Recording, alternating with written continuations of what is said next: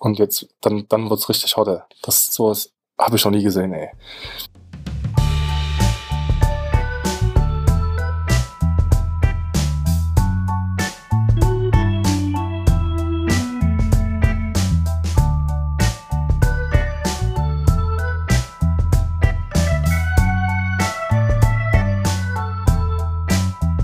Hallo und herzlich willkommen bei Episode 33 von Baba, dem Podcast übers Auswandern. Mein Name ist Andreas. In diesem Podcast spreche ich immer wieder mit Menschen in aller Welt. Nach der kleinen Pause geht es jetzt endlich wieder weiter mit einer neuen Folge. Ich habe heute ein sehr spannendes Gespräch mitgebracht und zwar mit Stefan in Japan. Stefan hat mittlerweile selbst einen Podcast, der sage ich gleich am Anfang, den findet ihr unter eurasia-podcast.com. Da hat er sich nämlich leicht verredet, leider. Alles andere hört ihr dann im Interview, aber da möchte ich vorab schon mal die Korrektur machen und das ist eh alles verlinkt. Schaut euch das an. In den Show Notes verlinkt sind auch meine ganzen Social Media Accounts, über die ihr Kontakt mit mir aufnehmen könnt. Wenn ihr Feedback habt, wenn ihr Ideen habt, wenn ihr Leute habt für mich, mit denen ich sprechen kann, meldet euch drüber. Eine kleine Änderung gibt es dort und zwar heißt mein Instagram-Account jetzt seit voriger Woche nicht mehr Podcast, vergesst Podcast, also auf Instagram vergesst es, sondern at Andreas mit Doppel-O.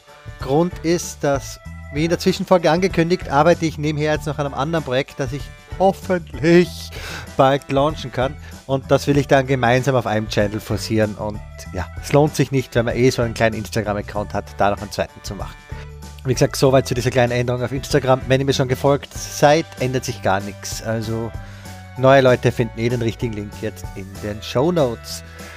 So viel zum Vorgeplänkel. Ich wünsche euch viel Spaß. Hallo Stefan. Hallo Andreas. Kannst du dir mal kurz vorstellen, bitte? Ja, hallo, ich bin Stefan. Ich komme äh, ursprünglich aus Merane in Sachsen, habe in Jena studiert und bin zurzeit Astrophysiker an der Universität von Yogo in Japan. Soweit. Wie lange schon? Also ich wohne, also ich lebe in Japan seit ungefähr sechs Jahren. Und ich habe zuerst in Hokkaido gewohnt für ungefähr dreieinhalb Jahre und bin dann nach meinem Doktor nach ähm, in der Nähe von Okayama gezogen.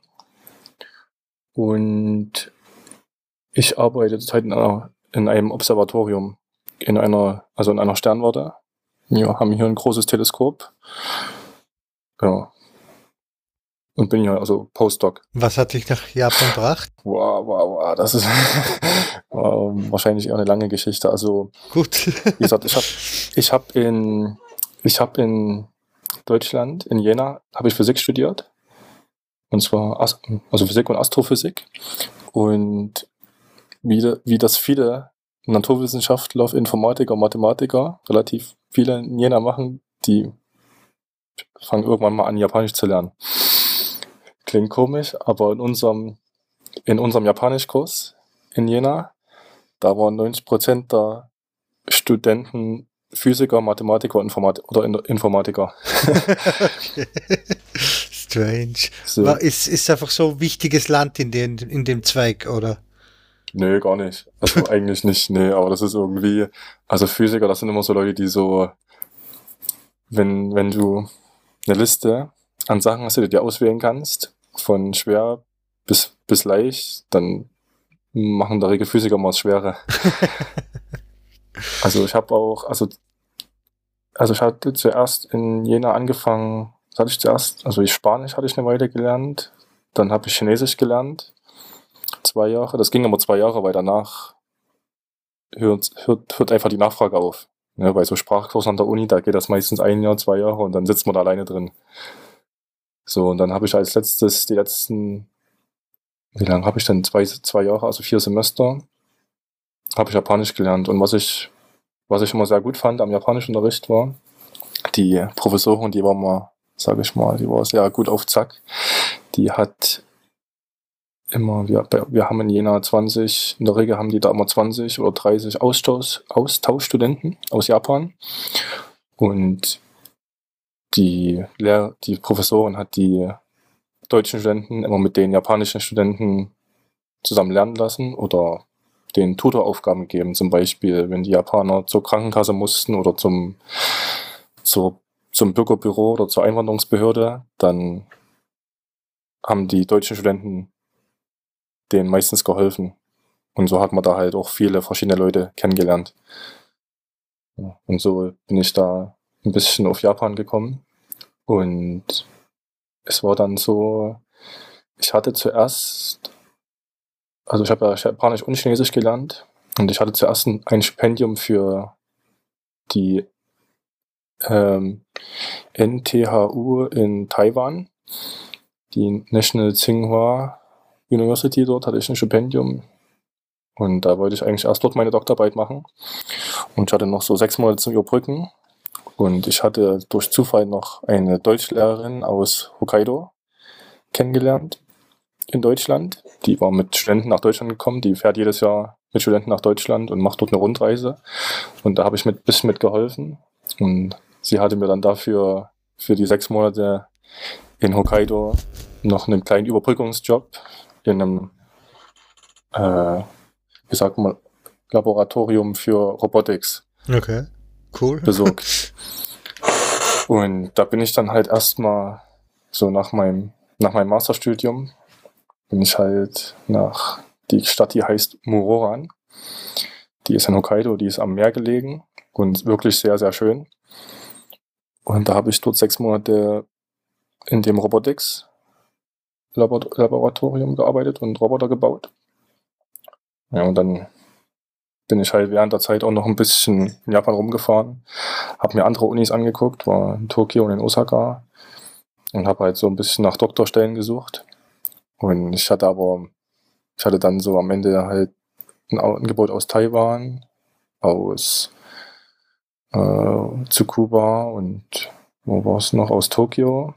Und ich bin aber dann doch immer in Moran geblieben, weil das Schöne dort war, also ich konnte dort meine Doktorarbeit machen, zum einen. Zum zweiten wurde mir das dort alles finanziert, weil in Japan gibt es ja Studiengebühren.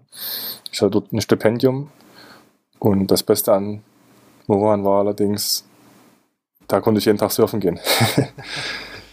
also ich bin jeden Tag vor der Arbeit früh um vier aufgestanden, zum Strand gefahren mit dem Fahrrad und was weiß ich, bis um acht surfen gegangen. Ja, Echt so. täglich? Das war mein täglich. Das war mein, das war mein Lebensstil für oh. drei Jahre.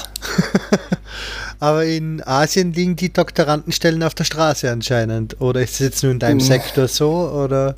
Ja, also das, also wenn du jetzt die, wenn du meine Japanischlehrer in Deutschland gefragt hättest, könnte ich denn in Japan einen Job finden?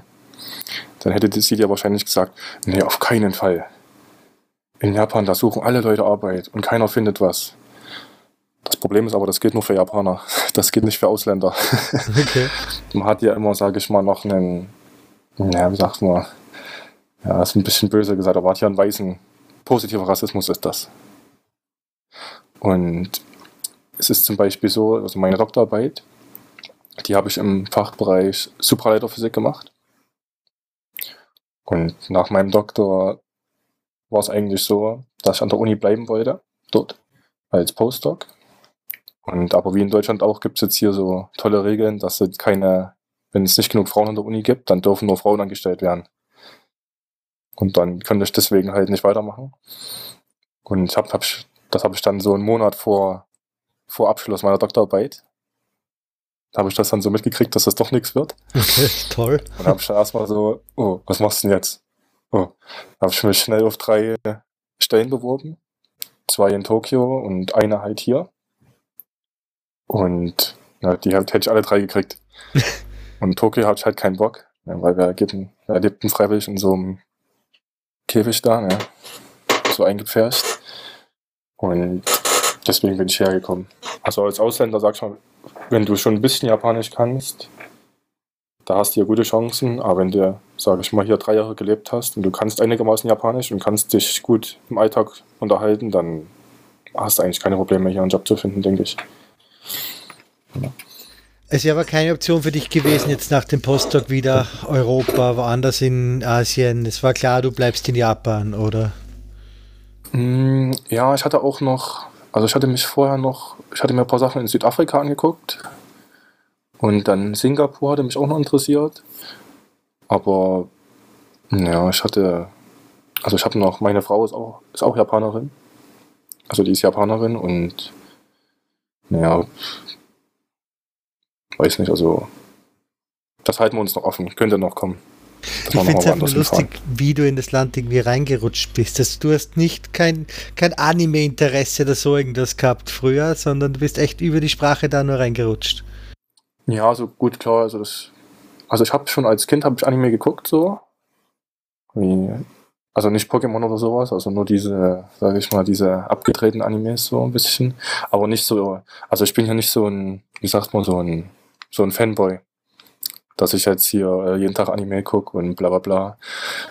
Was weiß ich, so, das, nee, das, das mache ich nicht. Also, so, so bin ich nicht drauf. Ich bin noch nicht so, ich gucke auch nicht allzu viel Fernsehen, muss ich sagen. Also ich gucke mal gerne mal Filme und es gibt so, was weiß ich, Netflix, so Sachen, ja, aber ne. Anime ist da auch gleich 10% ungefähr, würde ich sagen. 10%. Grundsätzlich, wie warst du? War es sprachlich? Du hast ja gesagt, du hast es für die Herausforderung gemacht. Wie groß war die Herausforderung dann, wie du dort angekommen bist mit deinem Uni-Japanisch? Also ich sag's mal so, vorneweg würde ich einfach mal sagen, ich habe einen, einen Bekannten in Hokkaido, der ist Kanadier. Und der wohnt seit 30 Jahren in Japan. Der ist ein bisschen um die 50. Ist auch Surfer.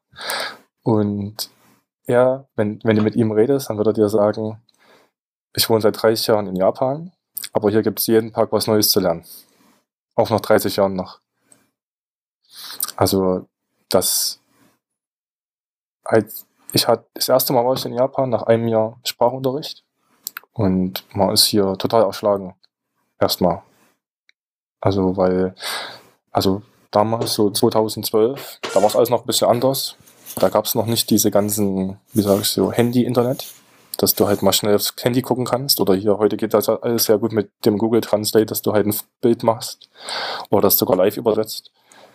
Und damals ging das halt alles nicht. Und wenn du da halt irgendwo hin wolltest, zum Beispiel, da steht ja nichts auf Englisch da. Ja, du hast maximal Tokio und die Osaka Innenstadt, wo mal ein paar Sachen auf Englisch stehen. Aber im Großen und Ganzen, ne, das ist schon, das ist, äh, ist schon eine sehr starke Lernkurve hier. Englischkenntnisse bei der jüngeren Generation, gibt es die oder Ja, auch eher nicht? Nee, das kannst du vergessen.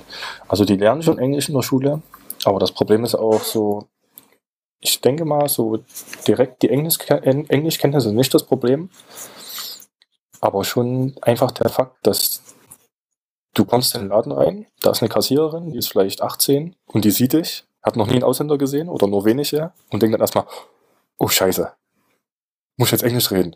Oh, oh mein Gott, oh, was mach ich denn jetzt? Die, weißt du, was ich meine? Ja.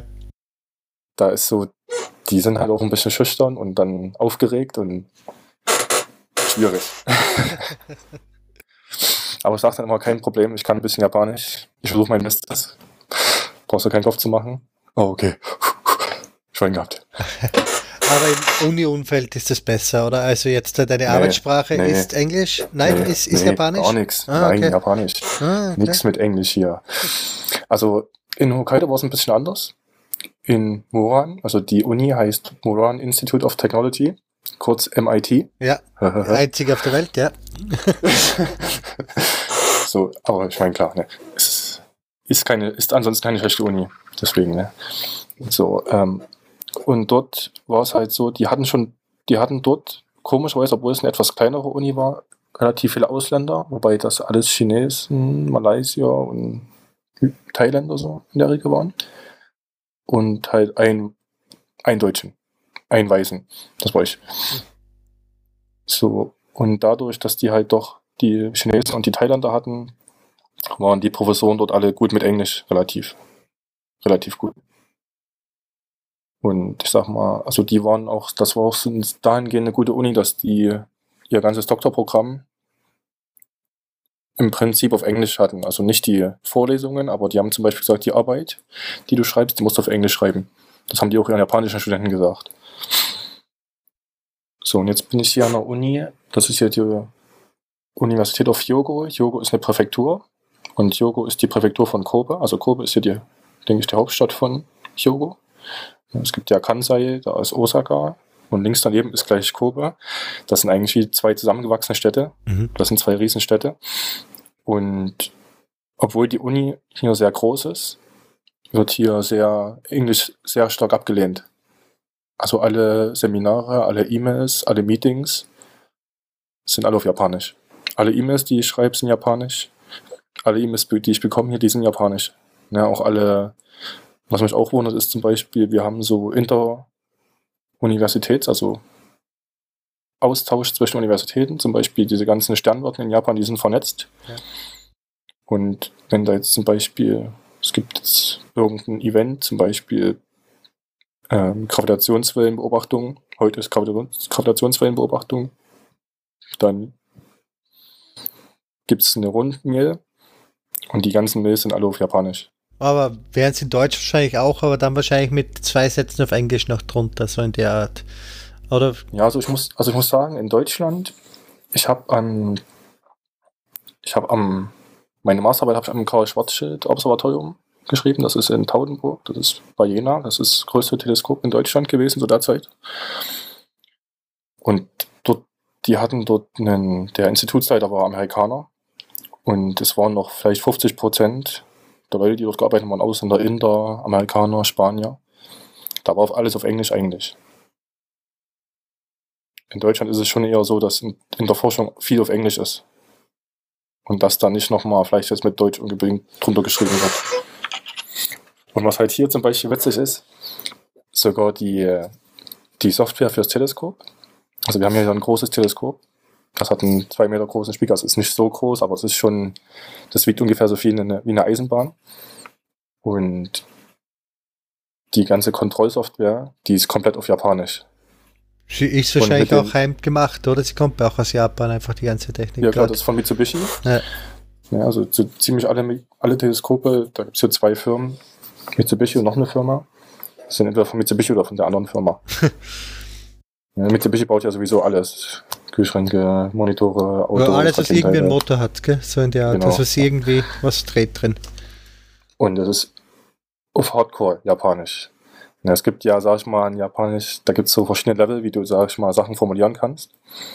Und es gibt da Sachen, die kannst du so, sag ich mal, mit Englisch, so ein bisschen wie Englisch, das wie Englisch klingt, und auch mit japanischen Buchstaben kannst du das hinschreiben.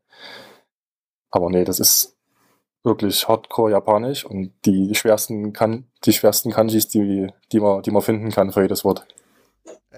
Ist das jetzt ist das dann fancy oder warum macht man das? Ja, ich weiß auch nicht. Also es ist zum Beispiel auch so, wenn wir, wir haben ein Seminar zum Beispiel und die Studenten, die, die tragen da, was ich, ihre Forschung vor und die haben da eine Folie und die haben da mal ein Wort irgendwo zum Beispiel, weil, also ist ja so in der Physik, wenn das dann spezifisch wird, du hast jetzt irgendwelche Fachbegriffe, dann ist es auch im Deutschen so, dann ist das deutsche und das englische Wort eigentlich dasselbe oder man benutzt nur das englische Wort und die schreiben dann halt da das englische Wort so hin, weil es bei ihnen das auch das japanische Wort nicht gleich einfällt oder so. Ja, und der Professor stellt sich dann so hin und sagt so, ja, warte mal, das ist aber nicht, das ist aber nicht japanisch.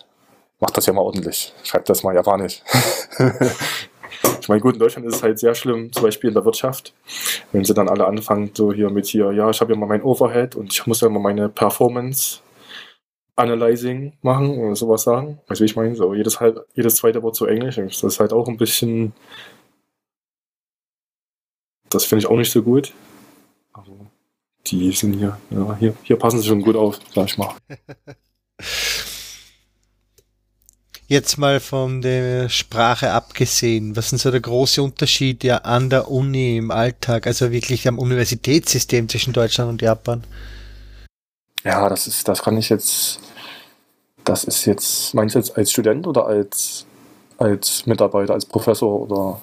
Als Institution, als, ja, genau, also. Mischung aus beiden irgendwie. Ich weiß, dass du Ja, jetzt nicht so- mehr so einen Studentenblick hast, das ist mir klar.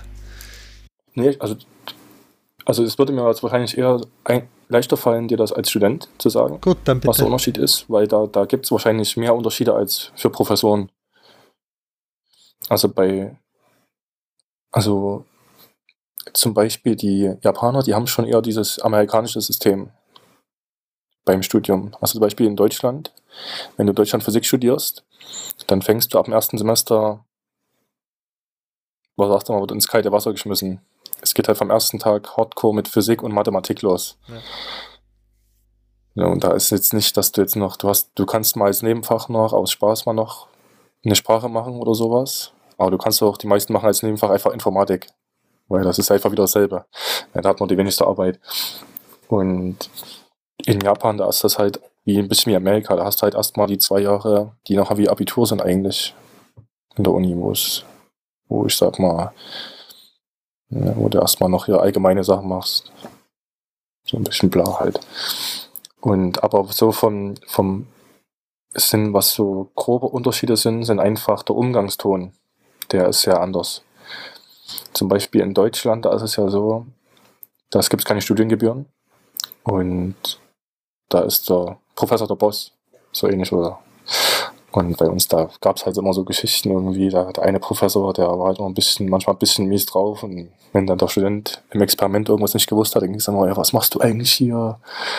ja, solltest lieber auf der Stadtverwaltung dich bewerben, hier, das ist hier nichts für dich, bla bla. So, ne, so dieser, das ist so ein bisschen so typisch deutscher Umgangston, so ein bisschen, ne.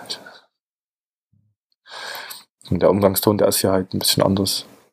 Der ist hier, hier ist nicht der Student dem Professor untergeben, sondern es scheint mir manchmal so, als ob die Professoren den Studenten untergeben sind. Weil die Studenten, die müssen halt Studiengebühren bezahlen. Und die Professoren die bitte betteln dann so ein bisschen die Studenten, mach doch mal bitte noch hier und ja, wenn nicht, dann mache ich so ungefähr. so habe ich manchmal das Gefühl, so ein bisschen. Aber das kommt, ist immer ein bisschen anders. Also es gibt, es gibt hier auch bei uns jetzt, bei mir in der Gruppe hier, das sind alles sehr gute Studenten. Die machen sehr viel von sich aus. Das und ist ja so, eins der, weil du vorher mal kurz positive Rassismus, das ist ja einer der, den wir für, für die Ostasiaten haben, ist ja das super fleißige, super gebildet, super mega Schüler, Studenten. Ja, das da das.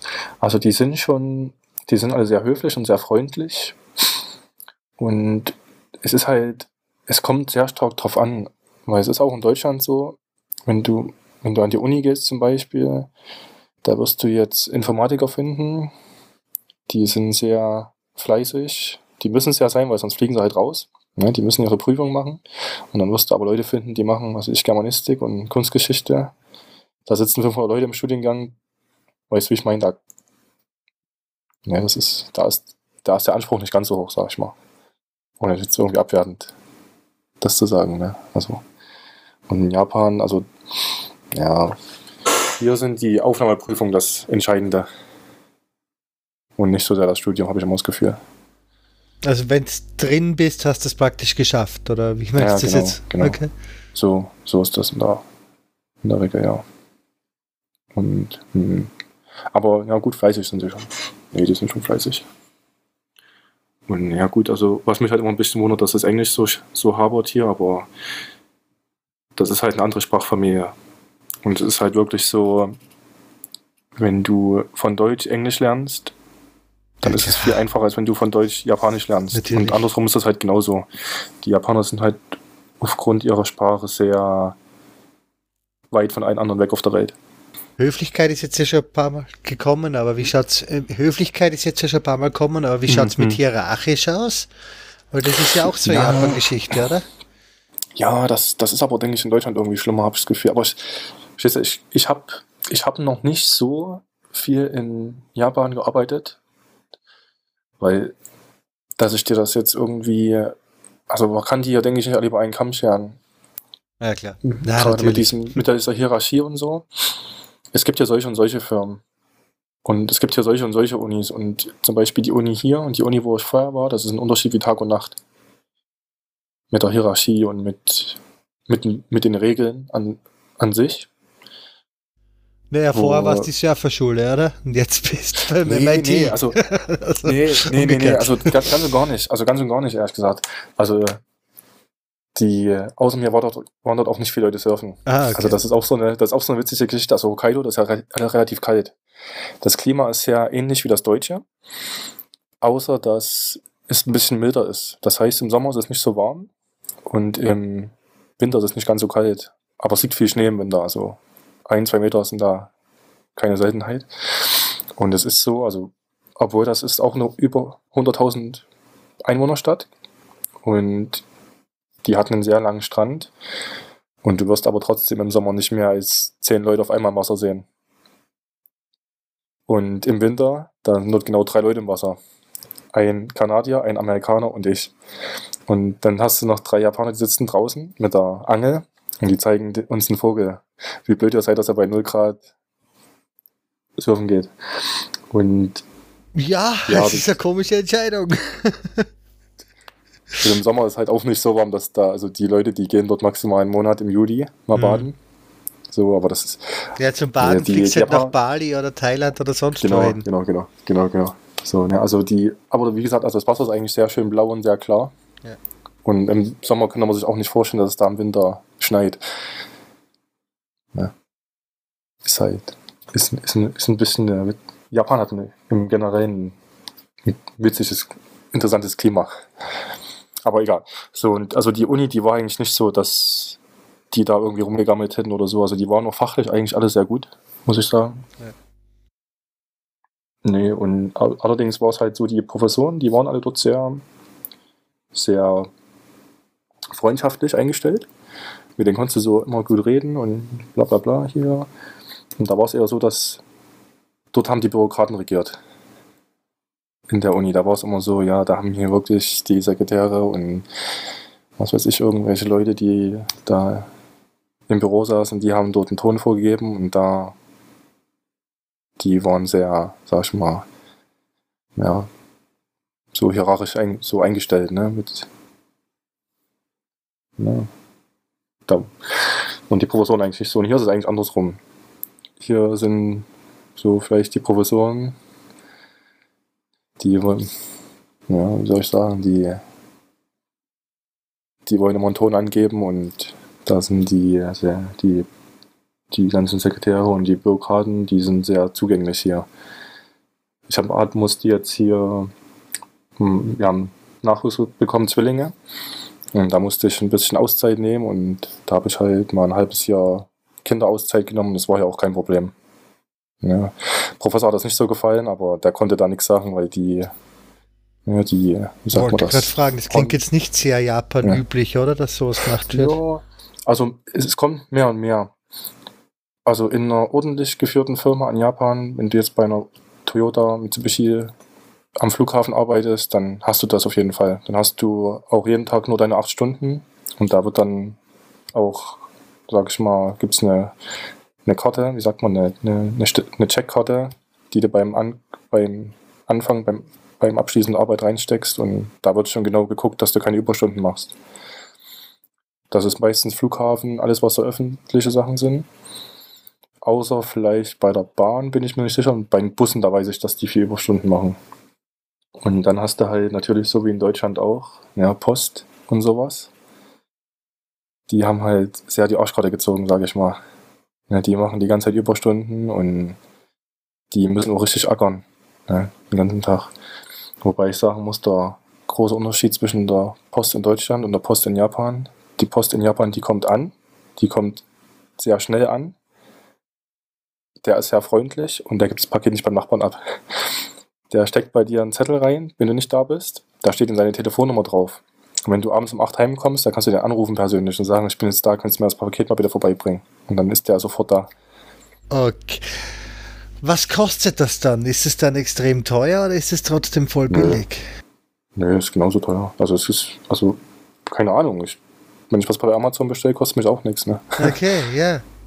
Trotzdem, und ich sag mal, also Briefe und Pakete, also nicht teurer als in Deutschland auf jeden Fall. In Deutschland ist es ja nicht so, guck, in Deutschland ist es ja nicht so, wenn du jetzt hier DHL oder Hermes oder sowas hast, dass die, dass hier Preis mit Leistung was zu tun hat. Ja, da geht es einfach nur darum, wie viel steckt sich jetzt hier der Vorstand in die Tasche und wie viel lässt er dann noch seinen Arbeitssklaven übrig. Ja. Denke ich. Aber Überstundenkultur gibt es an der Uni eher nicht, oder? Doch, doch, doch. doch hier doch? ganz viel. Ja, ja. Hier, das ist schon die, es gibt hier Leute bei mir im Büro, die kommen früh um 10 oder früh um, ja, um 10 und die gehen abends um 12 heim. oder um zwei. Und das ist auch, das ist auch schon so, gerade hier an der Uni, an der Uni, also an der Uni vorher nicht so, aber hier direkt in meinem Büro ist es schon so, hier ist kaum einer verheiratet. Also wir haben hier vielleicht 18 Leute, die hier arbeiten und davon haben drei mit mir eingeschlossen Kinder und sind verheiratet. Alle anderen, die sind auch schon 50 oder sonst wie und alles, was die machen, ist Büro kommen und abends nach Hause gehen. Ja. Man muss aber auch immer so sehen, bei den Japanern, man denkt immer, ja gut, äh, hier harte Arbeit und lange Überstunden. Also die meisten Japaner, denke ich, die zwingt keiner dazu. Das ist einfach so eigener Stolz. Und zweitens hast du halt den Vorteil, wenn du, sag ich mal, sag ich mal, frei arbeiten kannst, dass du halt keinen Stress machen musst. Die haben halt, es gibt halt immer, wenn du Forschung machst, hast du halt immer eine Vorgabe, ich muss jetzt bis nächstes Jahr mal das und das fertig haben. Mhm. Und dann kannst du es halt selber einteilen. Man, der eine braucht halt länger dafür und der andere braucht halt nicht so lang. Und na, da kann, in Deutschland hat, denke ich, hast, hat man immer viel Stress. Also wenn ich so, wie ich das von der Arbeit in Deutschland und vom Studium in Deutschland kenne, du hast zwar nicht so die Über Überstunden, aber du hast dafür, du musst fertig werden. Ne? Da steht einer hinter dir und der peitscht die ganze Zeit hier. Und das hast du halt eigentlich so. Nee, das, das ist hier schon, das nennt sich ja Power, Power Harassment, wenn jemand, wenn jemand sowas macht. Okay. Gibt es einen eigenen Ausdruck dafür? Ja, Power Hada. Also hier gibt es so ziemlich viele Sachen mit Hada. Power Hada, Seko Hada. Seko Hada ist von Seko Hada, kommt von Sexual Harassment. Mhm. Das, und da gibt es auch jedes Mal hier einen Verantwortlichen irgendwo, wo du hingehen kannst, wenn, wenn du entweder hier unter Druck, unter Druck gesetzt wirst oder wenn du halt von jemandem belästigt wirst. So. Das habe ich besser auch in der, an jeder Uni, wo ich war, gesehen. Also, aber ich sag mal, gut, die Leute, die Japaner, die sind schon etwas schüchterner und etwas, sag ich mal, wie sagt man, ähm, vorausdenkender in so einem Fall denken die sich dann wahrscheinlich auch eher an, ja, gehe ich da jetzt hin oder so die Leute von mir denken, wenn ich da jetzt hingehe, so ungefähr. Ja. Deutschland, da macht man eher ein Fass auf, ne? Machen die Japaner eher nicht. Was, was meinst naja. du? Äh, das wäre ja auch noch so ein Vorteil, was ich habe. So, mhm. die, das Business-Besäufnis wäre ja gerade noch ein Vorteil auch. Ah ja, das, das auf jeden Fall, ja, das machen die gerne. Das, also das gibt es auch meistens nur zweimal im Jahr. Okay. Also an der Uni ist das zum Beispiel, also es kommen meistens ein oder zweimal im Jahr neue Studenten oder neue Angestellte, also einmal im April und einmal im Oktober. Und zu den Zeiten und dann noch Weihnachten, zu den Zeiten, zu den drei Zeiten ist dann meistens nach der Arbeit um sechs, um sieben, dass man sich irgendwo mal noch in der Kneipe trifft. Und da gibt es dann schon Leute, die hauen sich komplett weg. Ne? Und ich gut, für Japaner ist das kein Problem, die trinken hier zwei Bier und dann, dann liegen auf dem Tisch und Grundsätzlich wird Arbeitsleben und Privatleben vermischt oder eher nicht? Ja, das ist so eine Frage. Ne? Was denn für ein Privatleben, was für eine Arbeit? Also das ist schon so. Also bei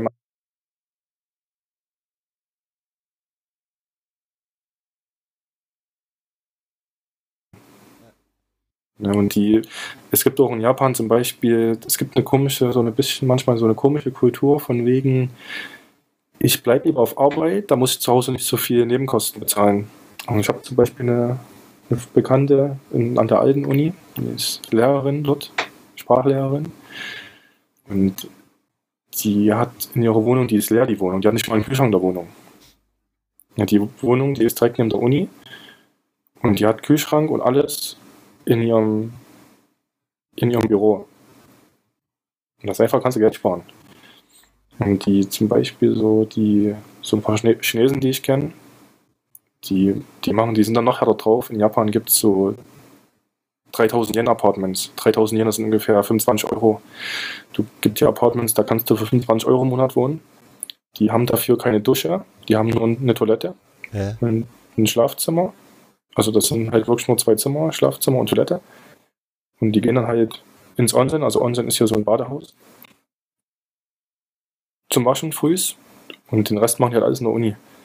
Und da kannst du halt richtig gut Geld sparen. Ne? Wenn du nur 25 Euro im Monat Miete bezahlst, dann hast du viel Geld über. Kannst dann Mercedes kaufen. Und den kannst du dann vor deine 25-Euro-Wohnung stellen. Ich bin gerade sehr geschockt von 25 Euro, dann sind es immerhin doch zwei Zimmer. Also zwei Zimmer würde ich jetzt nicht sagen. Das ist ein kleines Zimmer und so ganz kleines, also nicht, das ist das, aber das ist halt dementsprechend auch nicht, das sieht ein bisschen chinesisch aus, auch die Häuser. Warst du schon mal in Hongkong? Nein, nein, ich nicht. Also wenn du so diese, äh, die, die sehen nicht japanisch aus, sag ich mal. Die sind auch sehr, wirklich sehr, sehr einfach. Ne? Und da, da, da war ich ein bisschen so geschockt, dass das Leute so machen. Aber ich denke, die machen das nicht, weil sie kein Geld haben, sondern die wollen einfach Geld sparen. Die Japaner, die, denke ich, die sparen sehr viel. Die sind sehr sparsam. Du hast vorher mal erwähnt gehabt, dass Tokio so extrem teuer ist. Aber bei dir, als alle anderen Städte sind mehr oder weniger okay, nur nicht nach Tokio, no. oder? Bitte nochmal? Entschuldigung. Du hast vorher mal erwähnt gehabt, dass Tokio so extrem teuer wäre. Aber die anderen Städte ah, nee, sind also teuer. okay. Also nicht. Nee, teuer ist das gar nicht. Also auch zum Leben, teuer. meine ich eben, zum Leben. Nee, nee, äh, nee, nee, gar nicht. Mir geht es eher darum, von wegen, ich lebe nicht gern in der Stadt. Ich mag das nicht. Also ist klar, die, die Wohnungen sind schon kleiner ein bisschen in Tokio. Aber jetzt mal im Vergleich zu Deutschland ist doch Japan, denke ich, für die Japaner sehr günstig. Also man muss halt immer, wenn man jetzt als Deutscher nach Japan kommt, dann, also in, wenn man jetzt zum Beispiel als Deutscher nach Japan kommt, ist aber was anderes. Ja, weil dann isst man halt keine japanischen Sachen da regeln. Ja, die Deutschen, die wollen Schnitzel essen und Kartoffeln und irgend sowas. Ich hoffe nicht. Und das ist halt schon normal teuer hier. Ja. Aber die Japaner, die können ja sehr günstig leben, die essen meistens Reis und Fisch. Ja, so, und da, das ist sehr günstig hier. Und also ich sag mal, Wohnen ist auch selbst in Tokio günstig. Also wir waren zum Beispiel vor zwei Jahren, da war ein Freund von mir aus Deutschland hier. Und da haben wir bei einer Bekannten von meiner Frau gewohnt. Und sie ist Krankenschwester. Und sie wohnt mitten in Tokio in einem Einfamilienhaus, also in ihrem eigenen Haus.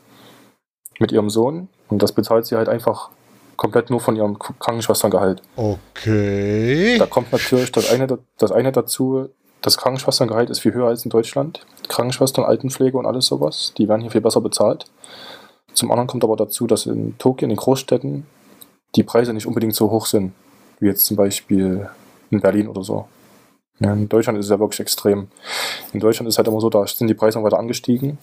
In Japan, hier, hier gibt es, ich würde mal sagen, hier gibt es kaum Inflation. Wenn ich immer, wenn ich einmal alle zwei Jahre nach Deutschland kommen, da bin ich jetzt mal geschockt, wie teuer das geworden ist. Aber es gibt ja einen guten Grund im Fall von Japan, mit sie wachsen ja eigentlich nicht mehr. Sie haben überaltern und Japan ist irgendwie in einer komischen Situation, oder? Äh, ja, ich weiß nicht, ob das so jetzt genau. ja, ob es jetzt wirklich ein 0% Wachstum ist, ob schon Schrumpfen sind, dahingestellt. Aber es gilt ja als also, das älteste also, Land, oder was? Ja, das liegt aber woanders ran. Also in Japan, so wie ich das sehe, wenn ich, wenn ich jetzt in die Statistiken im Internet gucke, dann sieht das für mich immer so aus, die Geburtenrate in Deutschland und Japan ist genau gleich. Es wäre in Deutschland. Nur die Japaner leben länger. Ja, genau, die leben länger, das ist das Problem. Und das ist halt wirklich witzig, ne? die Deutschen, aufgrund unseres Lebenswandels, machen wir mit 60 und mit 70 die Mücke. Aber die Japaner, die machen wirklich bis 100 powern die. Ja, ja, aber wenn du also, sagst, mit Krankenschwester, Altenpfleger und so weiter sind gut bezahlte Berufe, das hat hm. schon einen Grund.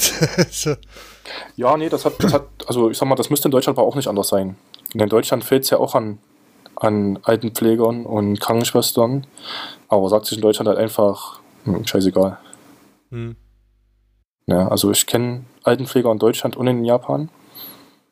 Und hier ist, das ist kein Nachfrage-Angebot-Problem. Ja, also in Deutschland, also das ist jetzt ein anderes Thema, aber in Deutschland ist der Kapitalismus sowieso die Marktwirtschaft außer Kraft gesetzt bei so alten Pflegern. Ja. Da wird halt einfach gesagt, wir geben euch nur so viel und dann ist es uns egal. Da, da gibt es nicht so guten Wettbewerb. Nein, ihr macht es ja für den Menschen und nicht fürs Geld. Das ja, sind ja ganz genau. fiese Argumente, die genau. dann immer wieder kommen. Ja. Genau, genau. Und in Japan, ich sag mal, da ist es halt einfach so festgelegt, dass man denen mehr gibt. Hier gibt es auch keinen Wettbewerb. Aber das ist halt einfach so festgelegt, die kriegen hier mehr und die haben generell hier ein bisschen mehr Respekt vor Arbeit in Japan. In, dass halt Leute, die hier arbeiten, die kriegen auch in der Regel Geld. Zum Beispiel, ob das jetzt Straßenarbeiter ist oder Putzfrau. Also die Putzfrau, die hier in der Sternwarte die Sachen jeden Tag sauber macht, die hat nicht viel weniger als ich im Monat. Und es ist auch verdient, weil die arbeitet auch viel. Oder zum Beispiel jetzt bei der, bei der Post, die haben auch nicht so wenig wie in Deutschland. Ja, und die Altenpfleger erst recht nicht. Also ich denke hier, dass Lohn, die Löhne sind hier ein bisschen besser ausgeglichen. Die, die gehen ja nicht so weit auseinander. Gibt es dann noch eine sichtbare Armut in der Form oder ist das, gibt es da gar nicht in Japan? In Also nicht wie in Deutschland. Nicht wie in Deutschland. Also die einzigen Penner, die ich bis jetzt gesehen habe, das waren in Tokio. Und ich weiß aus, also ich weiß zum Beispiel in Hokkaido, weil meine Schwiegermutter, die arbeitet beim Arbeitsamt. Das ist auch ganz witzig, das Arbeitsamt in Japan, das heißt Hallo Work. Hallo. Hallo Work, das, das, das machen die gerne sowas, Hallo, Hallo Work oder so. So, Hallo irgendwas. So. Äh, und die hat mir halt mal so erzählt, die kennen einen Obdachlosen in Hokkaido. Der ist so in der Region dort. Und den kennen alle und die haben schon öfters probiert, den, sage ich mal, wieder zu integrieren irgendwo und denen eine Wohnung zu geben und so, aber der haut halt immer wieder ab. Und das ist halt, das sind halt irgendwie so schwere Fälle irgendwie, die haben halt irgendwelche Probleme und die wollen sich auch nicht helfen lassen und so. Aber ja, ich habe das jetzt, also sonst, ich habe mich da noch nicht viel, wirklich was gesehen von Obdachlosen. Kann auch sein, dass sie die irgendwie verstecken irgendwie. Also das habe ich auch schon mal gehört, dass in Tokio zum Beispiel, da habe ich schon mal ein paar Obdachlose gesehen, dass sie die halt irgendwie in die, nachts in die U-Bahn einschließen oder so. Aber das ist irgendwie alles so, das weiß ich nicht. Das ist auf jeden Fall nicht so schlimm wie in Deutschland. Denke ich. Und Armut, das ist halt so eine Sache. Was heißt denn Armut? Ja, es gibt ja ein ähm, bisschen Sla Slums ist jetzt übertrieben, aber es gibt eindeutig nee, ein bisschen ja niedrigeren Standard für nee. chinesische solche so. Wohnungen, was du vorher gemeint hast. Ah, so, ja, ja. Hm, jetzt, aber Slums sind das auf jeden Fall. Nein, nicht. nein, nicht Slums, aber halt, ja, ja billigeres. Also, aber auch nicht wie in Deutschland. Weil ich meine, in Deutschland, da kommst du zum Beispiel hier Halle oder Berlin, hier Neukölln so. Also, nee, nicht Neukölln, wie heißt das?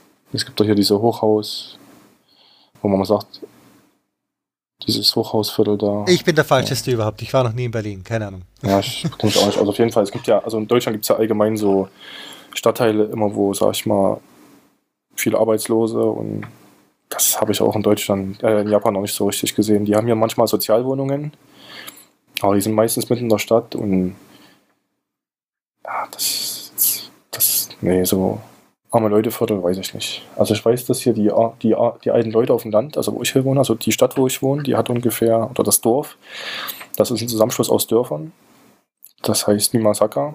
Das ist in Okayama, das hat ungefähr 20.000 Einwohner auf einer Fläche von 100 mal 100 Kilometer ungefähr. Also das sind wirklich nur viele kleine, sehr, sehr kleine Dörfer mit gefühlten 80% Rentnern. Und die Häuser von denen, die sehen alle sehr ordentlich aus. Aber ich könnte mir denken, dass die nicht viel Geld haben. Und was die Rentner, also was die alten Leute, sind, ich weiß nicht, ob das Rentner sind, aber die, was die viel machen, die haben halt ihre Reisfelder hier. Also jedes Haus hat hier so ein Reisfeld oder noch ein Erdbeerfeld oder, sag ich mal, Gemüse. Mhm. Und das verkaufen die hier direkt. Also wir haben zum Beispiel direkt gegenüber von meiner Wohnung, da ist so ein Gemüse, so, so ein Farmers Market oder so, kann man sagen, so ein Bauerngeschäft. Da schaffen die ganzen Bauern ihre, ihre Sachen hin und da kriegt man das auch günstig. Relativ. Ja.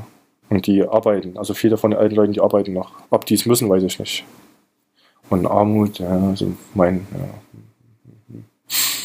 Also meine, ich meine, ich macht sich auch immer Sorgen, so, ja, wie mache ich das, wenn ich alt bin? Habe ich kein Geld? Ja. Aber, hm. Wie ist das gleich? Pensionssystem gibt es gar keins in der Form, oder? Doch, doch, gibt ein Pensionssystem in Japan. Das ist auch prozentuell, ja, du zahlst einen bestimmten Prozentsatz von deinem Gehalt. Dem zahlst du jeden, jeden Monat ein. Und da hast du hier ein kleines Büchlein. Also die Japaner, die mögen kleine, kleine Bücher, wo sie alles reinschreiben. Da wird das halt jeden Monat dann, oder wenn du fertig mit Arbeiten bist, wird das dann reingeschrieben.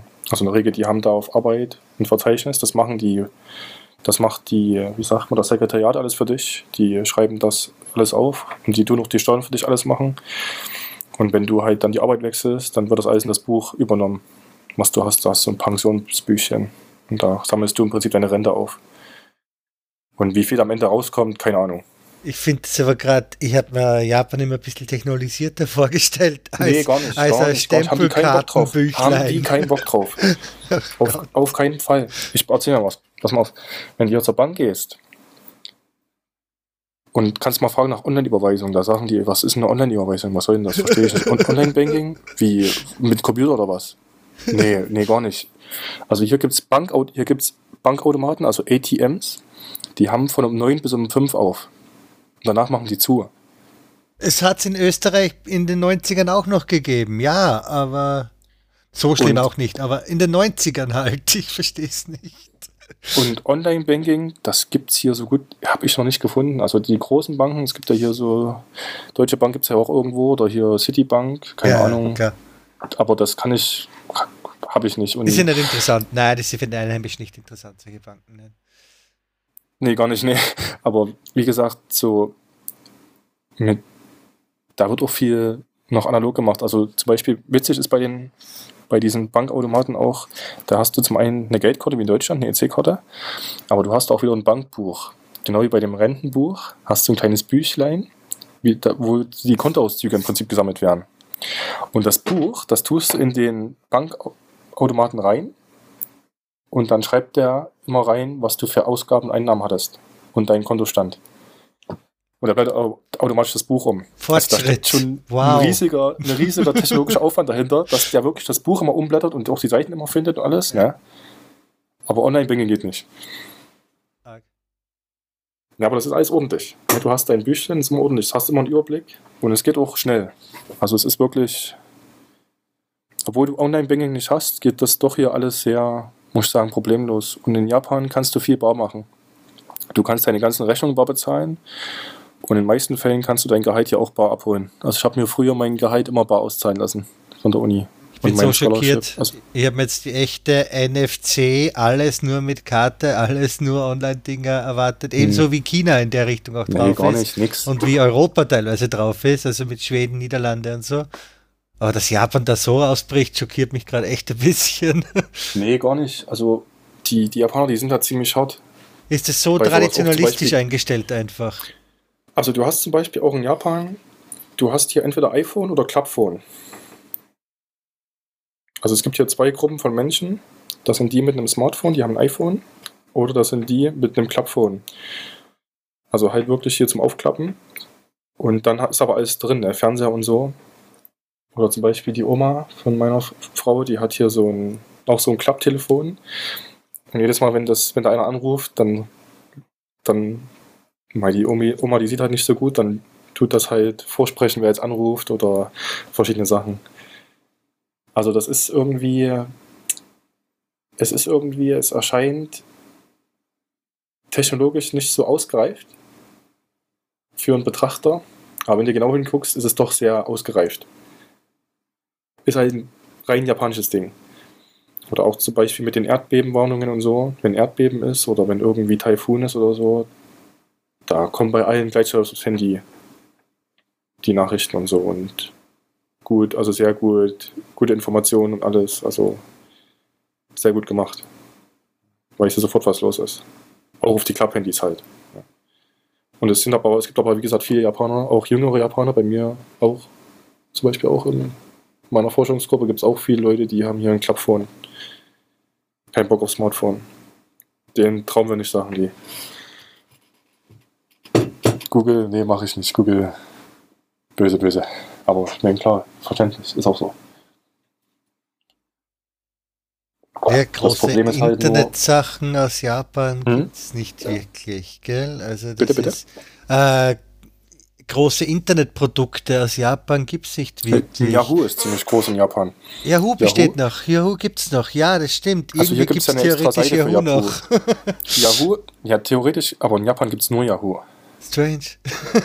also die benutzen immer nur Yahoo. Da gibt es zum Beispiel eBay, gibt es ja Yahoo Auction. Und hier gibt es auch kein eBay, hier gibt es nur Yahoo Auction. Die machen sehr viel über Yahoo in, in Japan. Das sieht doch ganz anders aus, die Seite, als die deutsche Seite. Und ansonsten, was halt auch so, also wo ich zum Beispiel angekommen war hier das erste Mal, in 2012, 2013, da konntest du dir hier keine SIM-Karte kaufen. Also hier so Prepaid-Karten, null. Das gab hier. Das ist 90er, was wir haben, bitte. Verdammt nochmal. Nee, die, nee das, ist, das war richtig Vorschrift, dass du halt immer nicht, dass irgendjemand Mist damit macht, so ungefähr. Ja. Und nur Verträge mit 60 Euro im Jahr und bla das hat sich aber jetzt schon sehr gebessert. Ja, so, es hat sich sehr gebessert. Dass, die haben jetzt sowas wie Prepaid-Karten. Das sind keine Prepaid-Karten, aber die haben wenigstens, die sind günstig und die kann man einfach abschließen und da muss man nicht viel Geld bezahlen und das geht alles schnell und hat Internet und kann telefonieren und, und was aber witzig ist in Japan, auf der anderen Seite wieder, ist Internetanbindung ist sehr gut. Mhm. Also jeder Haushalt hat hier Glasfaser, 1 Gigabit. Was anderes gibt es auch nicht. Und es kostet auch nicht viel. Ja. Also ist in Deutschland ja, da ist ja überall schlecht. witzigerweise hat aber ja, witzigerweise, die Leute nutzen trotzdem meistens nur Handy oder mobilen Hotspot. Obwohl die hier so eine gute Glasfaserverbindung haben, weil sie halt nicht so viel zu Hause sind wahrscheinlich. Und die 4G-Verbindung ja sicher auch nicht verächtlich ist in Japan. Also nee, die ist also sehr gut, ja, ja das ist sehr gut. Ja. Dann ist es eh schon fast. Haben auch sehr gute Abdeckung. Ja, sehr gute Abdeckung überall. Du hast jetzt eh kurz gesagt, mit dem Warnsystem. Hast du jetzt selbst schon Erdbeben, Taifun, irgendwas näher ja, erlebt? Klar, ja, ja, alles. Also nach sechs Jahren in Japan habe ich schon Taifun, Erdbeben, alles mitgemacht. Es also ist jährlich was größer, mittelgrößeres, ja, ja, oder? Ist, so jedes Jahr gibt es ja irgendwas. Ja. Und zum Beispiel, also ich wohne jetzt in Osaka, also mehr in der Mitte von Japan oder mehr am Süden. Und dort bei uns gab es ja letztes Jahr eine starke Überschwemmung. Und aufgrund von Regenfällen, wo halt ganze Hänge abgerutscht sind und Leute gestorben sind und ganze Städte verwüstet wurden mit Schlamm und allem. Und zum Beispiel der Osaka Flughafen, der Flughafen von Osaka, also von der Kansai. Kansai, also Osaka hat äh, zwei Flughäfen und Kobe hat auch noch einen.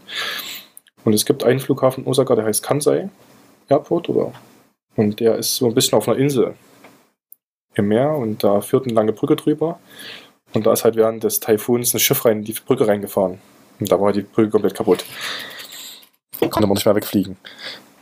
Und wir sind halt danach sind wir letztes Jahr, nachdem das war, sind wir mit der Fähre von Totori, Totori ist ein bisschen oberhalb von Osaka, nach Hokkaido gefahren. Und dann waren wir in Hokkaido bei der Mutti, weil ich hatte ja freigenommen ein halbes Jahr und da haben wir halt dort ein halbes Jahr gewohnt. Und einen Monat später gab es direkt Erdbeben in Hokkaido.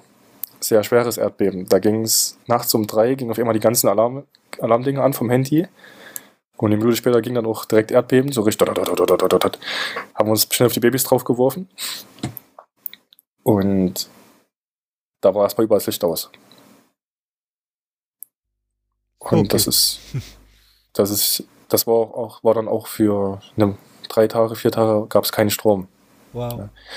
Und die, also wir hatten ein bisschen, wir hatten Glück gehabt. Wir waren ungefähr 150 Kilometer oder 100 Kilometer südlich von dem Epizentrum, aber die Leute auf dem Epizentrum, die in Zentral-Hokkaido, dort sind halt ganze Berghänge eingestürzt.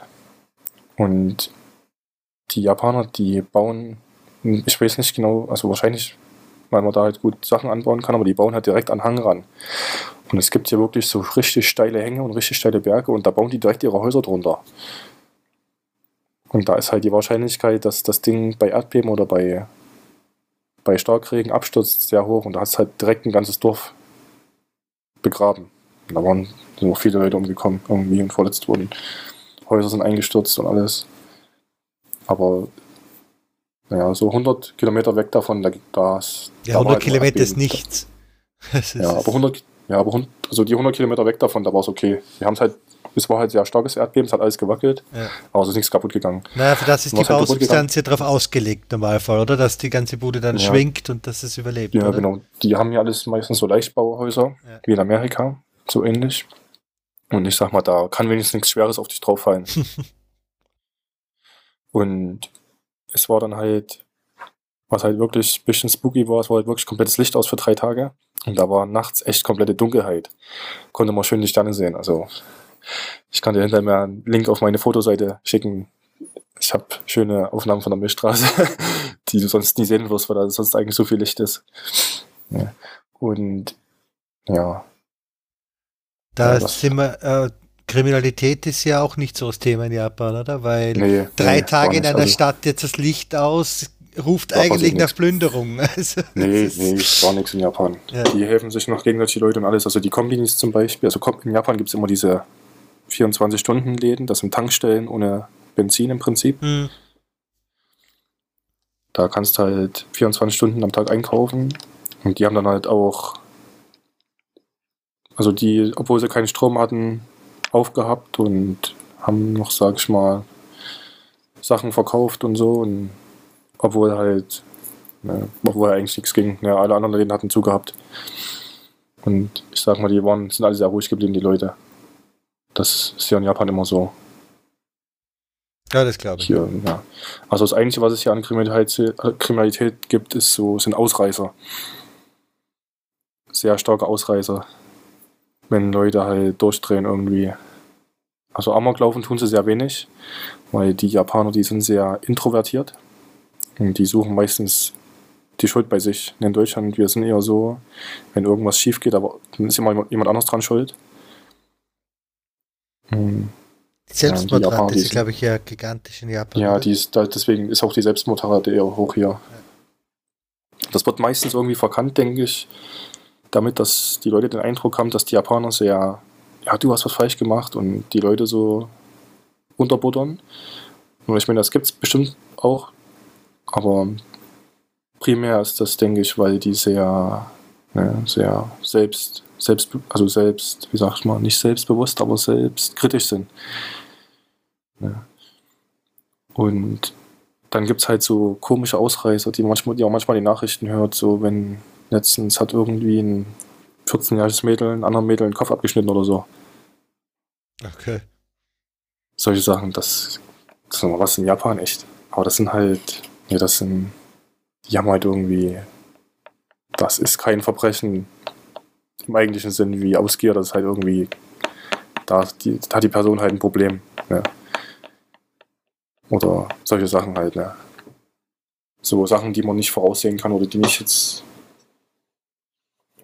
Ja. Und ansonsten hast du halt hier noch die Yakuza. Also hier die nennt man bei uns Deutsche Bank und so.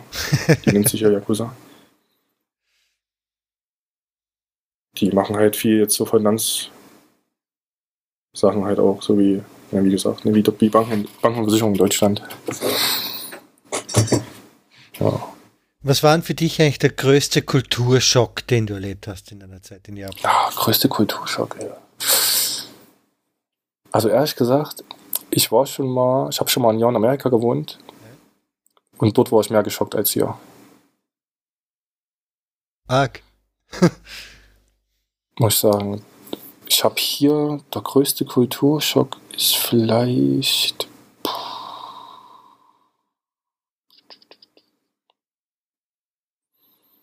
Hm, das ist schon schwierig. Also mal ist es halt, das Problem ist halt zum Beispiel, wenn du jetzt nach Amerika fährst oder nach Japan fährst, man erwartet, bei, bei Japan weiß man, was man erwartet.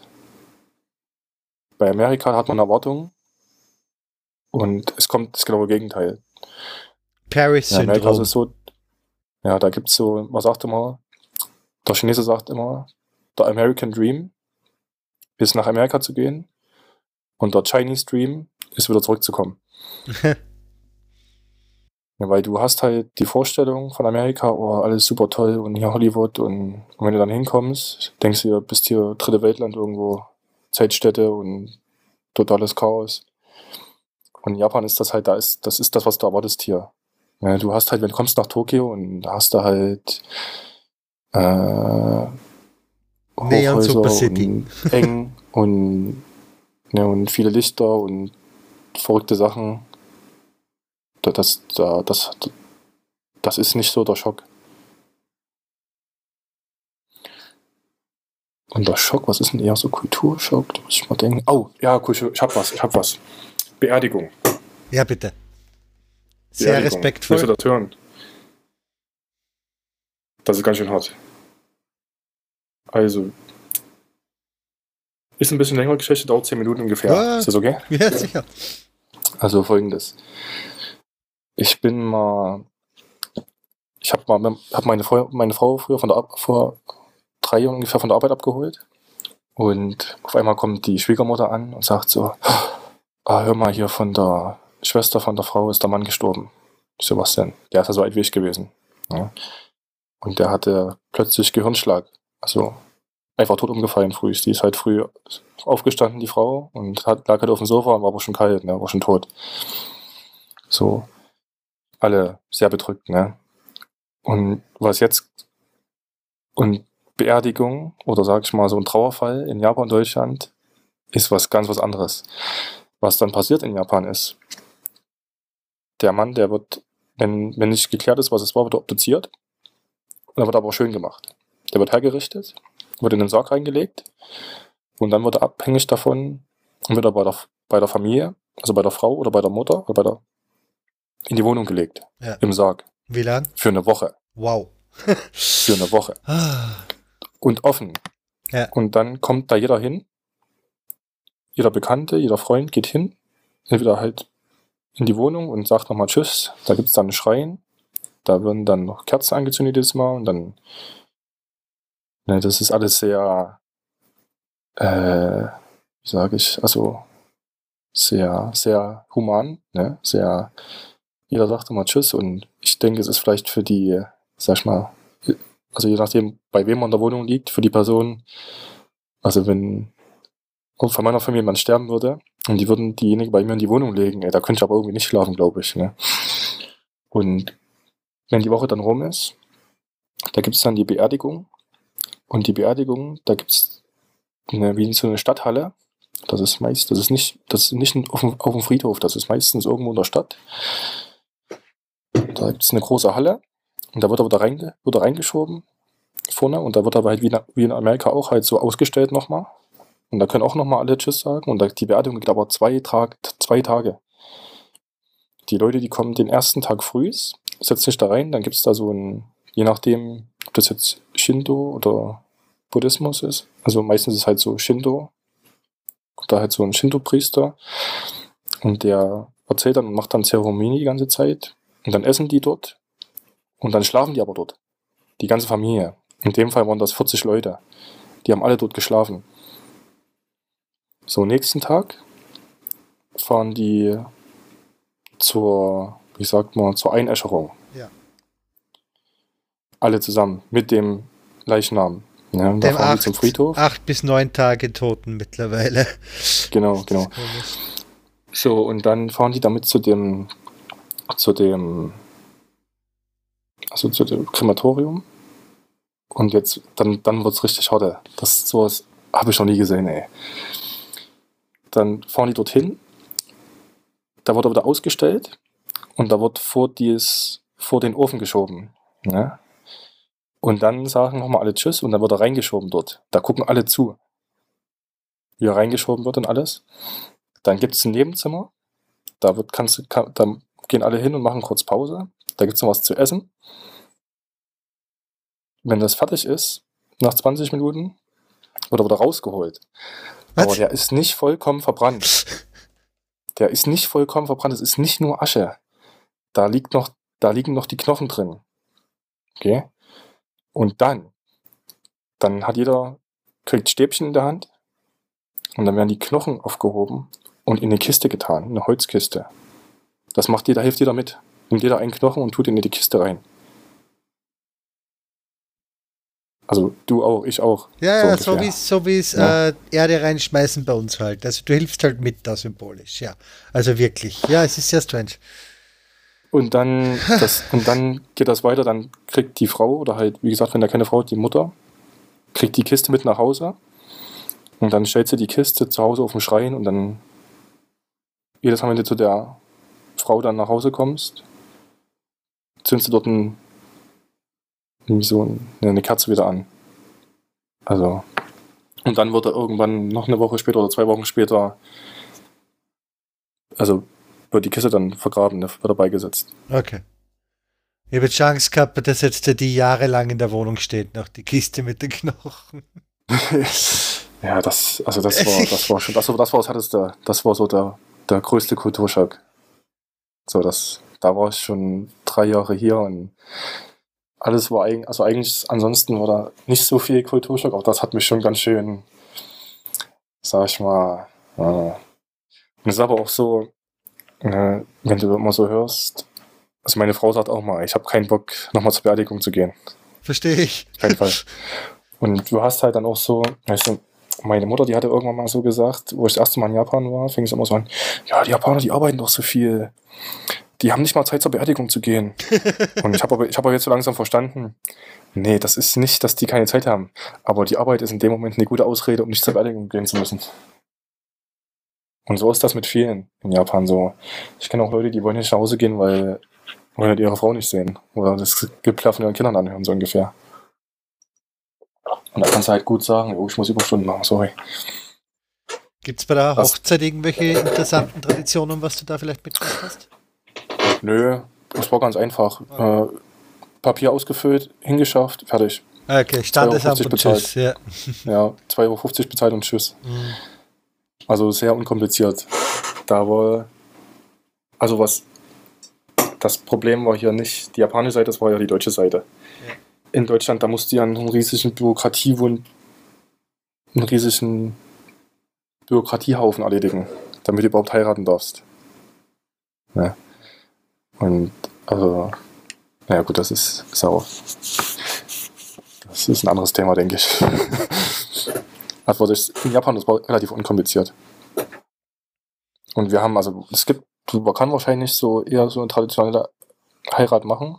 Und die haben auch mittlerweile schon hier so zwei Wege. Die meisten Japaner, die wollen sich schon eher so westlich verheiraten. Also zum Beispiel die Freundin von meiner Frau, die hatte eine tra westlich traditionelle Hochzeit gemacht meine Frau war da dort gewesen und die haben halt wie in Deutschland auch hier so eine Zeremonie gemacht und Brautkleid und. Aber in Japan wäre es nur die, die religiöse Schiene, wo es was gäbe, aber nichts Traditionelles. Ja, religiös, nee, würde ich auch nicht sagen, weil die Japaner, das mit, das mit der, was das mit der Religion hier so richtig das verstehe ich auch noch nicht so richtig. Weil Hochzeit ist bei uns ja ein Mix aus beiden. Du kannst die Religion relativ ja. einfach aus der Festlichkeit und aus dem rausnehmen und es bleibt trotzdem ja. Hochzeit hm. so in der Farbe. Ja, genau, also das ist halt auch so. Also ne, viele Japaner, die machen halt diese neue westliche Hochzeit. Das hat ja. auch nichts mit Christentum oder mit irgendwas zu tun. Voll ist nicht, nur, voll nicht. Ne? Ist halt witzig, ne? Ja. Ist halt, ist halt cool. Und die religiöse Schiene, ich, ich kenne nicht so viele Japaner, die irgendwie einer Religion angehören, jetzt so direkt. Die gehen zwar zum Beispiel alle zum Schreien hin, zu Neujahr oder zum Beispiel meine Schwiegermutter, die schickt uns öfter mal so, so Sachen, zum Beispiel so Glücksbringer oder so. Die gehen dann beten oder du mal die Glocke da läuten und so die Sachen. Ne? Aber dass die, die sind nicht in dem Sinne religiös wie Christen oder Muslime religiös sind. Ja. Und so die, die Jap traditionelle japanische Heirat äh, äh, kenne ich mich nicht so aus. Aber was ich so gehört habe, ich kenne niemanden, der so geheiratet hat, ehrlich gesagt. Und was ich so gehört habe, ist es einfach so Mutter und Vater zusammen mit der, ich weiß nicht, ob es von der Braut, ich denke von der Braut, Mutter und Vater und die machen das so, ja, im Privaten da. Dass sie dann so Kimonos und so diese Sachen anziehen und dann, aber da kenne ich mich überhaupt nicht aus, habe ich auch noch nicht viel gehört. Und wir hatten mal das Hochzeitvideo von meiner Schwiegermutter, das hat man uns mal angeguckt. Und bis auf die Kimonos, also sie hat den Kimono an und er hatte halt so diese japanische Gruppe für Männer an. Hat er sich jetzt nicht großartig von einer deutschen Hochzeit unterschieden, ansonsten. Ja. So. Äh, paar Mal hast Aber da bin ich kein Spezialist dafür. Ja. Du hast eh schon mal gesagt gehabt, die Introvertiertheit vielleicht, die Verschlossenheit. Wie war denn das Sozialleben aufzubauen dann in Japan? Vor allem jetzt, wo du ja so extrem dörflich wohnst. Das kann ja nur rund um die Uni gewesen sein. Ja, also hier, also hier brauchst, wo ich jetzt wohne, braucht man ein Auto. Ja. Also ich, das Observatorium ist auf dem Berg und ich fahre halt jeden Tag eine halbe Stunde bis auf Arbeit. Und in dem Dorf, wo wir wohnen, da kennen uns aber alle. Also ich würde sogar ich würde sogar sagen, von Okayama bis Osaka kennen mich ja sehr viele Leute. Weil du halt der Deutsche dort bist in der Gegend, ja, genau, einer von fünf. Nicht ja. so viele, gibt nicht so viele Ausländer. Ja. Und es ist so, wir haben, ich habe hier zum Beispiel im Büro habe ich so zwei, drei Freunde, denen rede ich ziemlich oft. Und ich muss sagen, so, wir haben jetzt im Dorf nicht allzu viele Freunde, aber das liegt vielleicht auch viel an mir. Ich bin nicht so sehr der soziale Typ und meine Frau auch nicht. Wir sind gern unter uns.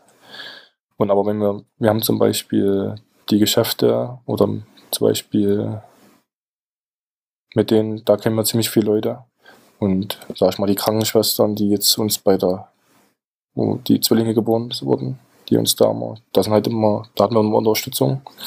Ein halbes Jahr lang von Krankenschwestern, die immer gekommen sind, mit denen haben wir auch immer sehr guten Kontakt noch. Und aber ich sag mal, mh, mm, die Japaner, die sind schon ein bisschen anders als die Deutschen. Ja. Die haben nicht so dieses, also viele verwechseln das, denke ich. Viele, die denken immer, was ich immer viel höre von Ausländern ist, dass sie sich nicht integriert fühlen und sagen, ja, die Leute, die behandeln mich gar nicht wie ein Japaner. Und das liegt zum einen daran, ist kein Japaner, ne, ich bin kein Japaner. Ich sehe nicht aus wie ein Japaner. Und das ist in Deutschland auch so. Wenn du nicht aussiehst wie in Deutschland, dann wirst du auch nicht wie ein Deutscher behandelt, in der Regel. Ja. Und zum anderen ist aber auch so, die Japaner, die sind wirklich relativ sehr unter sich. Die machen nicht so wie in Deutschland zum Beispiel, dass sie sich jetzt hier in der Kneipe treffen oder so. Das machen die einfach nicht so. Die machen dafür andere Sachen. So zum Beispiel die Japaner, die sind sehr, viele Japaner sind sehr an ihre Kinder. Die kümmern sich gut um ihre Kinder und so. Also zum Beispiel Japaner, die machen immer, die haben immer viele Sportfeste in der Schule und schon im Kindergarten. Und da sind auch wirklich viele da, zum Beispiel bei uns, wenn ich mich an meine Kindheit, Sportfest, war keiner da, ey. Da waren nur die Kinder, die Eltern, die haben was Besseres zu tun gehabt. Auch voll, also, das ist in Deutschland einfach so. In Japan, da ist, kommt halt die ganze Familie. Da sind viele Leute dann da und das ist wirklich einmal im Monat oder so. Solche Sachen. Ja, ja also das, das ist schon sehr anders. Und sag mal, ich bin auch hier in Japan, ich bin auch nach Japan gekommen, weil ich ja meine Ruhe habe, so ein bisschen. In Deutschland, das ist mir irgendwie alles. Ja, da bin ich so nicht der Typ dafür. Wie hast du dann eigentlich deine Frau kennengelernt? Ja, meine Frau habe ich kennengelernt über meine Schwiegermutter. okay. Also meine, meine Schwiegermutter, die ist mal in die Uni gekommen. Und die hat da überall gefragt, ob es denn jemand, eine deutsche Frau gibt, mit der ihre Tochter mal Deutsch lernen könnte. Und da kam, hat die mich so gefragt, ey, kennst du hier eine Frau, mit der meine Frau, äh, Tochter Deutsch lernen könnte? Ich so, hier gibt es keine Frauen, sorry. Ach so. Dann hab ich gesagt, ich kann aber auch mit ihr Deutsch lernen. Ja. Ah ja, okay. Und so, das war so, das war so nicht das Ziel, aber also. Die Mutter hatte schon einen Grund, warum sie eine Frau gefragt hat zuerst, ja. genau, genau, genau, so ungefähr, ja. Okay, eh auf der Schiene. Ich, ich dachte von Anfang an, es muss entweder auf der Deutschschiene sein oder von der Uni. Eins von beiden. also das, der, der Witz an der Sache ist halt auch, also was ein bisschen anders ist wie bei anderen ausländischen Paaren, die ich so kenne. Also zum Beispiel die anderen Ausländer, die ich kenne. Also ich kenne nicht allzu viele Ausländer in Japan, aber bei vielen ist es doch so, die lernen ihre Frauen beim Studium oder zum Beispiel, weil sie Englischlehrer sind. Also viele Ausländer, viele weiße Ausländer, die hier sind, sind Englischlehrer. Also alle, die ich kenne. Ich kenne keine anderen Physiker großartig hier oder. Die meisten sind Englischlehrer und die lernen ihre, die Frauen sind meistens auch Englischlehrer und dadurch kennen die sich.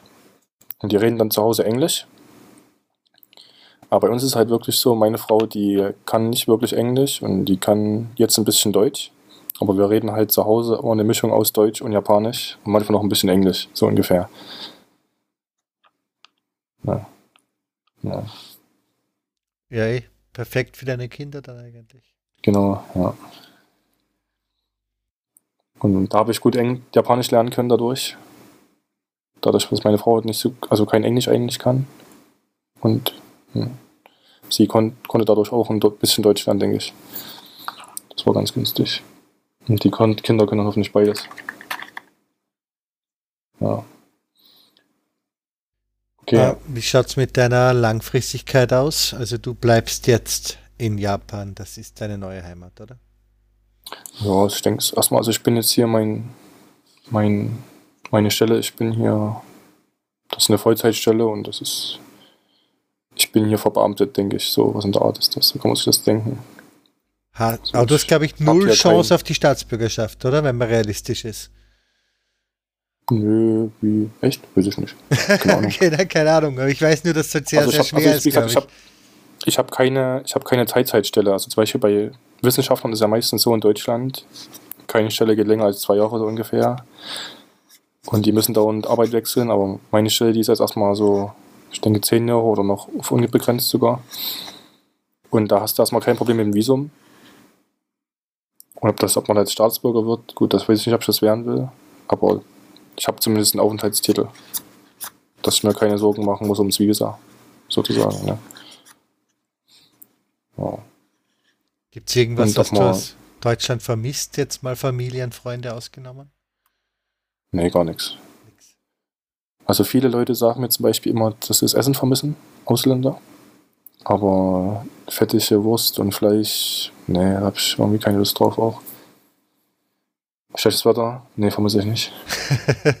Dabei ist deins ja nichts Besseres gesagt. Äh, nee, Milder, also, aber doch nicht besser, ja. nee, also ich habe hier vermissen tue ich echt nichts so richtig. Ja klar, so Familie und Freunde, klar.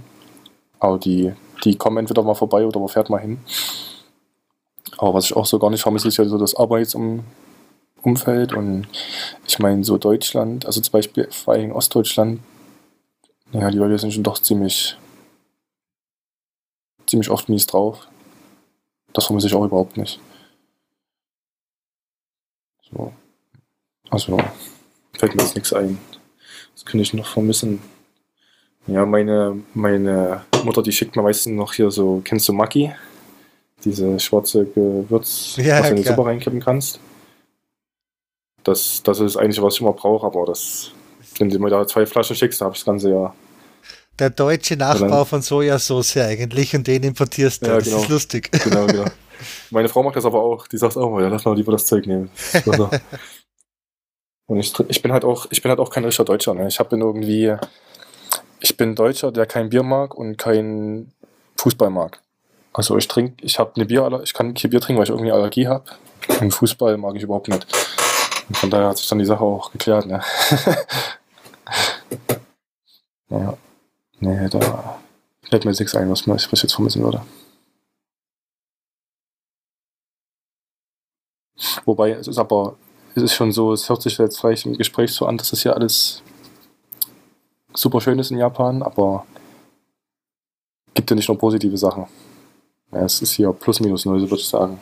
Was wären so die negativere Seite? Aber es stimmt schon, wir ja, haben jetzt aktuell schon sehr, sehr. Haben, ich habe ja viele Bild positive Sachen gesagt. Ja. ja. sag mal, die Beerdigung ist so ziemlich. Wie würdest du das, das Negatives bezeichnen? Das ist, Im Grunde genommen ist das positiv, ne, moralisch ja. ist es positiv, aber das macht dich schon ganz schön kaputt, ne? Es, ist, es klingt auf jeden Fall strange, ja. Und dann gibt es halt so Sachen, ich, ich denke mir immer, wenn ich Japaner wäre, würde ich sie wahrscheinlich auch nicht aushalten.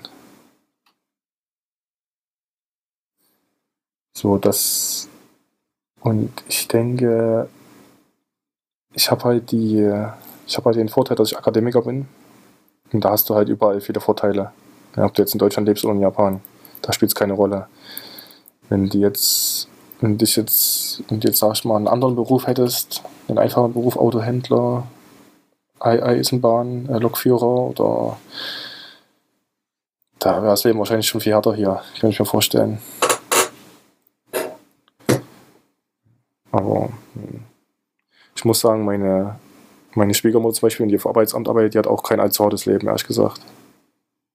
Ja. Keine Ahnung, also. So. Erdbeben muss man nicht unbedingt haben, Taifune muss man nicht unbedingt haben. Ansonsten. Ein beliebtes Abschlussthema bei mir ist immer das Soft-Topic schlechthin. Gibt es irgendwelche Essensempfehlungen, die du machen kannst, was, oh, wenn man in Japan unbedingt Fall. mal machen muss? Auf jeden Fall. Also Torisashi. Schon mal Torisashi gehört? Nein, sagt mir gar nichts. Das ist rohes Hühnchen überhaupt nicht gefährlich, was Salmonellen oder anderes nee. betrifft. Nein, okay, ja, bitte. Nee. Also das Tori, Tori heißt Vogel und ja. Sashi ist wie Sashimi. Sashimi ja, ist Sashimi, ja roher Fisch. Ja. Und Tori Sashi ist halt. Und dann gibt es noch Sakura. Sakura Niko. Sakura ist, heißt eigentlich hier eine Kirschblüte. Okay. Und das ist halt rohes Pferdefleisch. Sau gut.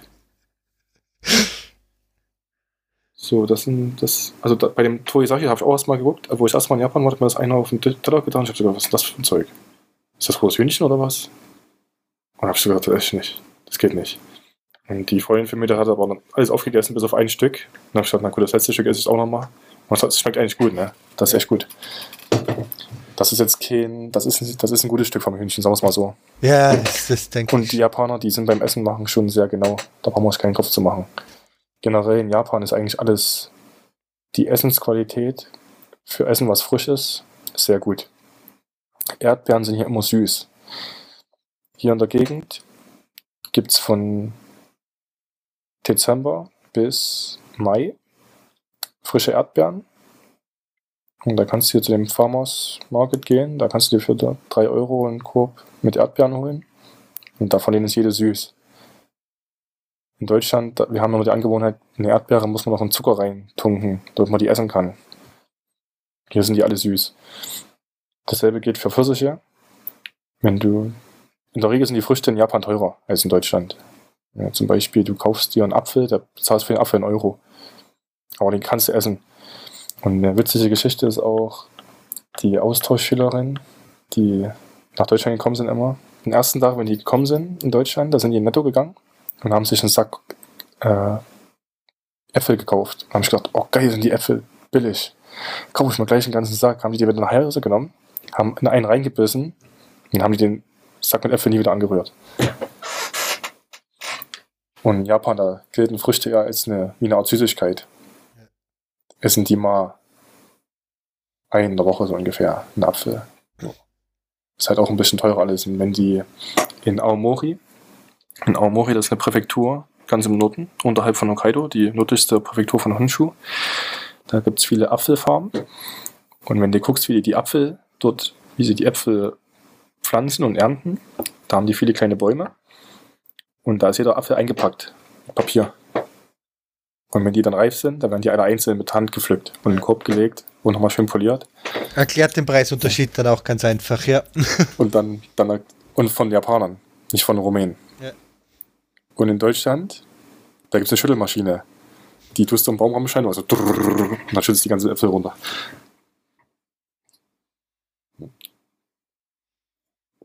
Also so Früchte kann ich hier auf jeden Fall empfehlen. Dann auf jeden Fall, wer Fisch mag. Ich bin jetzt nicht so der Fischfan. Fisch ist hier auf jeden Fall immer sehr, sehr gut. Und ansonsten, also jede Region hat hier ihre eigene Esskultur. Und das ist ja auch sehr verschieden alles. Also Japan ist nicht ein, das ist nicht ein Land, also das ist nicht eine Kultur. Die haben, das Land ist ja ausgedehnt, es geht ja über 3000 Kilometer von Norden nach Süden, von Hokkaido nach äh, Okinawa. Und in Hokkaido zum Beispiel, da haben sie immer sehr gutes Fleisch. Das berühmteste Fleisch seit in Deutschland, wenn man es immer so hört, ist so Kobe Beef, ne? Aber die Japaner, die in Japan, da ist, wenn du richtig gutes Fleisch essen willst, fährst du nach Hokkaido. Okay. In Hokkaido, da gibt's gutes Gemüse und sehr gutes Fleisch. Da kannst du zum Beispiel, da findest du sehr oft so Bauernhöfe, die noch gleich eine Gaststätte mit dran haben, wo sie ihr eigenes Oh, Fleisch geil. verkaufen, also in der Mhm. Gaststätte. Ja. Und das ist auch sehr gut immer und ist nicht so teuer, wie man denkt. Das sind Sachen, die sind sehr gut. Dann in Hokkaido ist ansonsten noch berühmt für Yakitori. Yakitori, das sind halt Fleischspieße. Und Yakitori heißt eigentlich auch äh, äh, gegrilltes Huhn. Ja. Aber in Hokkaido ist Yakitori gegrilltes Fleisch, äh, gegrilltes Schwein am Spieß. Und hier ist eher in der Region, da ist eher, die nennt das Hormon. Und Hormon, das geht irgendwie für mich gar nicht. Das sind Innereien. In welcher Das Form? sind durch, ja, die schlimmste Form, die man sich vorstellen kann. Gehäckselt unterm Teller.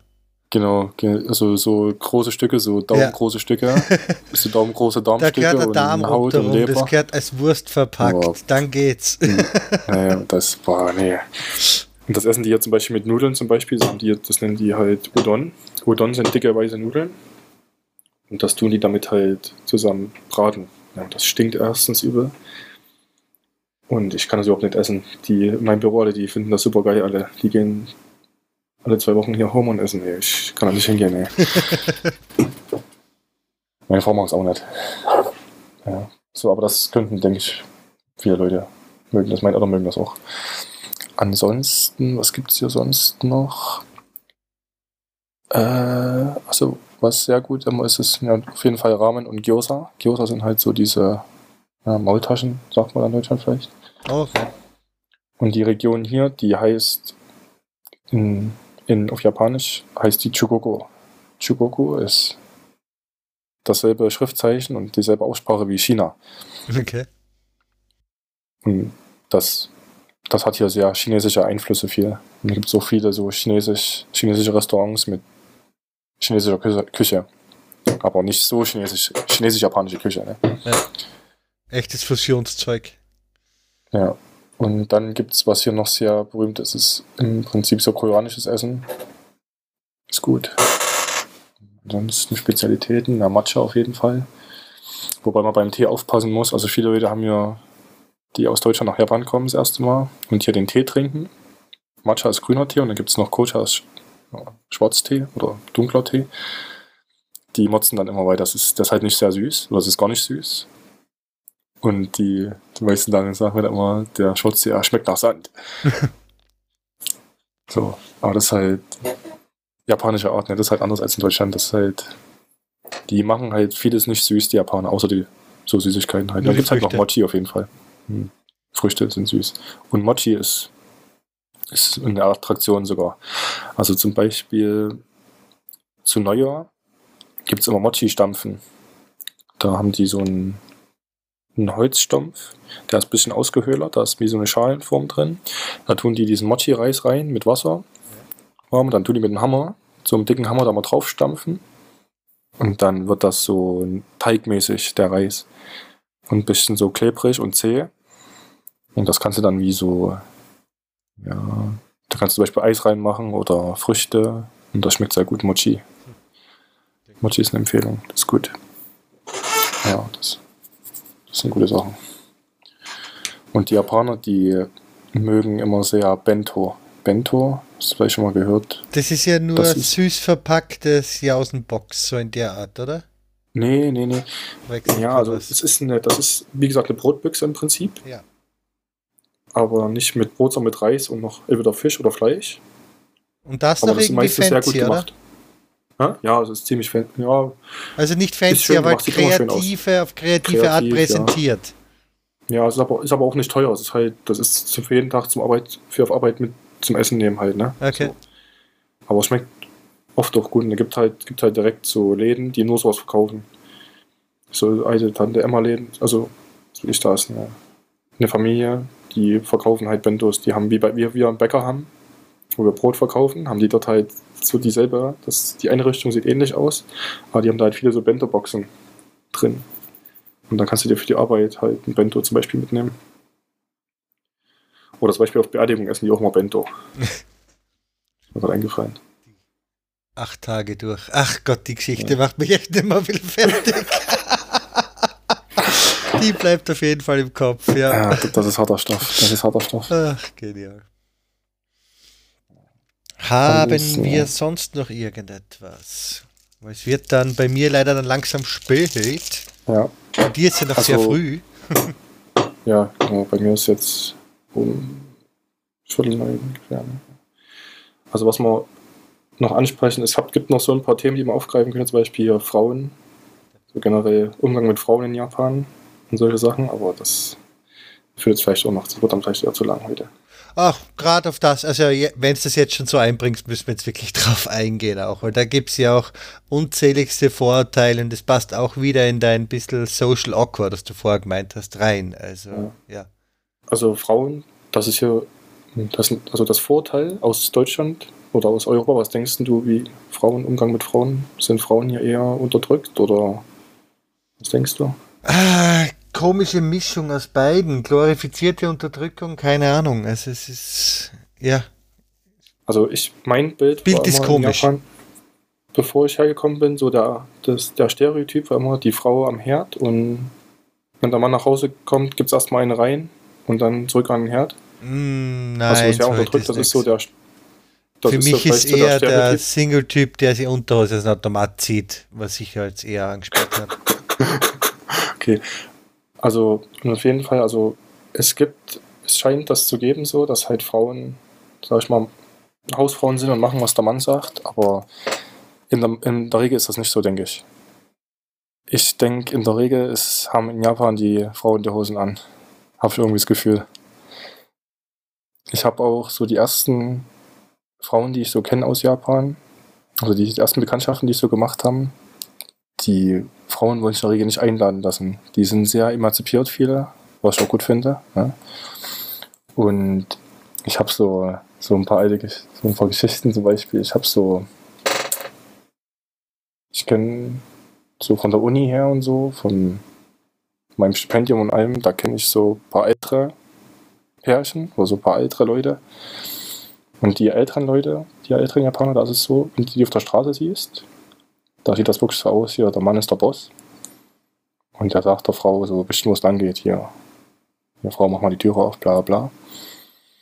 So, und wenn die, die dann, wenn die zum Beispiel, wenn dich zu dir, wenn die dich zu dir nach Hause einladen, dann bringt die Frau halt einen Sacke oder das Bier und so. Aber die witzige Geschichte ist, wenn, die, wenn du da rausgehst und die Tür geht zu, dann dreht sich das meistens rum. Dann wird die Frau zum, zum Boss. Und der Mann, die meisten Männer in Japan, glaube ich, wenn die nach Hause kommen, da müssen die erstmal das Geld bei der Frau abgeben. Also das, das, die Geschichte, das habe ich schon öfters gehört so. Und die Frauen, die sind da sehr, die sind da gut hinterher mit sowas, mit Geld und allem und die regeln alles. Und ich habe auch viele Freunde, wenn du die so fragst, ja, wie ist denn das und das? Ja, ich mache meine Frau. Äh, ja, mit dem Geld und so, das weiß ich alles, ich mache meine Frau. Äh, keine Ahnung. ja. Und aber ich denke, in der, im Betrieb, wenn du in irgendeiner Firma bist, da kann das schon hm, schwer zu sagen, ne? da kann das schon anders sein. Da gibt es schon noch die Männer, die sehr, die sehr, sage ich mal, ja, ein bisschen auf Frauen rumhacken. Aber es gibt auch einen krassen, krassen Gegenteil. Also ich habe zum Beispiel mal, ich habe schon öfters mal gesehen, zum Beispiel gerade so jüngere Mädchen, jüngere Frauen, ja, so eine Tochter mit ihrem Vater und der Vater, der ist super nett zu der und alles und kauft dann Eis und alles und das Mädel ist, oh, Vater, du stinkst. Das ist klar, so. Das erwartest du überhaupt nicht, ne, von so, das ist so, das waren so Sachen, die hätte ich so nicht erwartet in Japan. Aber das ist sehr, meine Frau sagt das immer, das ist sehr üblich in Japan, dass so Mädchen ihre Väter dann irgendwie immer so, naja, nicht so gut behandeln irgendwie. Wie schaut es zum Beispiel bei der Führungsriege auf deiner Uni aus? Schon sehr ja, männlich. Genauso wie in Deutschland auch. Okay. Genauso wie in Deutschland auch sieht es da aus. Wobei in Physik haben die hier noch mehr Frauen als in Deutschland. Ja, aber das da. ist wahrscheinlich nicht schwer, oder? ja, klar, in Deutschland sind da 7%. Ja. Und ich sag mal, also generell, um, die meisten Physiker, also die meisten Akademikerfrauen, die scheint es ja in Vietnam, also Südostasien zu geben, was ich immer so höre. Und Japan ist jetzt nicht so viel, aber mehr als in Deutschland. Und das Problem ist aber, ne, du hast, du hast halt das, das Problem, dass hier, hier wird was generell missverstanden von der Gesellschaft irgendwie. Wenn die Politiker sagen, ja, wir müssen jetzt hier mehr Frauen, brauchen mehr Frauen, zum Beispiel in der Physik als Professoren, dann müssen wir jetzt hier eine Quote einführen. Aber das Problem sind hier nicht unbedingt die Männer vielleicht. Also klar, das sind auch die Männer, natürlich. Aber ne, die Physik zum Beispiel in Deutschland und in Japan auch, da gibt es eigentlich nicht wirklich einen Einstellungstest und da gibt es auch keine Numerus Clausus oder irgendwas, da kann ja nicht jeder mitmachen. Aber Frauen, die machen einfach nicht mit. Die haben halt, also das ist halt nicht die, also nicht alle, aber viele Frauen, denke ich, interessiert das halt einfach nicht. Das ist genauso wie, wenn du dir jetzt irgendeinen YouTube-Channel anguckst von Leuten, die Computer reparieren. Hast du letztens irgendwie gesehen, der hatte aufgelistet, wer seinen YouTube-Channel hört. Einer, der repariert Computer und fing an, ja, 0,7% meiner Hörer sind Frauen. Weil es hat den Frauen jetzt keiner verboten, das nicht zu hören. 0,7 halt ist aber echt schon Leistung, Alter. das ist halt, das ist halt einfach eine gesamtkulturelle Prägung. Da gehören die Frauen auch schon dazu. Und das ist zum Beispiel, was mir aufgefallen ist. Meine Schwiegermutter und ihre Freundin, die haben sich mal mit uns unterhalten irgendwie so und ja, bla bla bla, so normale Gespräche. Was wollen denn die, denn meine Töchter, was wollen die mal werden? Und meine Frau fing an, ja, was mit Pilot, das wäre doch gut. Und aber die Freundin von der Mutter gleich so, nee, Stur, Stur, das ist doch viel besser. Das ist nicht so schwer. Weißt du, was ich meine? Ja, klar. Das ist ja nicht das, das ist ja nicht Problem von einem Mann, weißt du, das ist ja, wird ja schon ziemlich oft von den Frauen, den Kindern schon so eingetrichtert, hier, das ist zu schwer. Mathematik ist zu schwer für dich, mach das mal nicht. Eben, das ist äh, Bildungs, Bildung ist übertrieben, aber halt, ja, aufzeigen, Vor- es ist ein komisches, ja. Erziehung irgendwie, aber das ist gesamtgesellschaftlich ein Problem. Ja, das klar, ist nicht nur klar, die eine na, Familie, klar, das es sind, alle sind sich einig, dass das so sein muss. Es passiert auf persönlicher Ebene, aber ist natürlich was Gesellschaftliches, klar. Und dann sollst du auf einmal sieben Physikerinnen einstellen, die überhaupt nicht da sind. Ja, und das ist halt, was mir dann auch aufgefallen ist, zum Beispiel, ah, was wollte ich jetzt sagen? In, ich hab's vergessen, Fahren verloren. Ja, hab ich es vergessen. Ah. Ist egal. Also, ach nee, mal das jetzt hab hab's mir, ist mir eingefallen. Also ich habe ja vorher gesagt schon, dass ich in Japan und in Deutschland Altenpfleger kenne. Und zum Beispiel einer von meinen Kumpels ist Altenpfleger. Also ein Mann. hm. Und bei einer mehr oder weniger privaten, so einer Altersheim, wird von einer Frau geleitet. Und wer beutet denn jetzt wen aus? Die Frau, die fährt den ganzen Tag mit dem BMW draußen durch die Kante und die bezahlt ihre Angestellten gleich schlecht. Die bezahlt ihren Mann, den Mann, den sie hat, genauso schlecht wie die Frau. Am Ende. Aber es sind halt mehr Frauen, die dort arbeiten. Ja. Und bei Friseuren ist das halt ja auch so. In Japan wie in Deutschland. Wenn du zum Friseur gehst, 80% der Friseurinnen sind Frauen. Und von wem werden die, werden die im Prinzip beschissen? Von wem kriegen die wenig Geld? Ja, von anderen Frauen. Ja. Müsste mal drüber nachdenken irgendwie. Und das halt in Japan ist genauso wie in Deutschland. Ja. Hat nichts direktes damit zu tun, dass hier Männer Frauen unterdrücken. Das ist irgendwie einfach statistisch unsauber, denke ich. Keine Ahnung. Ja. Und aber ich denke, in Japan sind viele Männer Friseure irgendwie. Also in Japan gibt es sowieso eine sehr hohe Friseurdichte. ist mir aufgefallen. Und die haben auch 1A-Service hier beim Friseur. Die machen alles mit Haare schneiden und rasieren und mit Massage und alles für 15 Euro. Super Service. Das geht auf jeden Fall. Wollen wir zum Abschluss, das ist jetzt wirklich eine Frage, falls jetzt ein Nein kommt, schneiden wir es einfach raus, aber wollen wir den Podcast Ja. jetzt kurz noch ansprechen? Ah ja, natürlich können wir machen, ja. Also, was plant ihr denn? Was kommt denn dabei? Also, Mit Stefan aus Indonesien. Den kenne ich. Also der, mit dem du schon mal ein Interview hattest. ja. In Indonesien hatten wir vor, einen Podcast über Asien und Südostasien zu starten. In dem möchten wir die, ich sag mal, Current Events oder die ähm, derzeitigen Entwicklungen in den jeweiligen Ländern ansprechen. Jeder fragt den anderen, so was gerade losgeht im Land und dann gibt es von dieser Person eine Einordnung. In so in dem Format. Das wollen wir dann auch noch mit damit kombinieren, dass wir Interviewpartner uns suchen werden, Spezialisten für Indonesien, Japan und das dann ja, im Vergleich mit Deutschland mal diskutieren. So hatten wir uns gedacht. Und es geht dabei viel um so Sachen, was denken, was denken denn eigentlich Leute von so Asi- Asien, Indonesien, Japan und wie ist es denn wirklich? Ja. Ja, Gibt schon einen Namen? Gerade, ja, Eurasia Podcast. Ah. Und das, den Podcast, den könnt ihr wahrscheinlich ab Ausstrahlung dieser Folge auch die erste Folge schon hören auf Euras, eurasia-podcast.de. Webseite müsste auch schon online sein.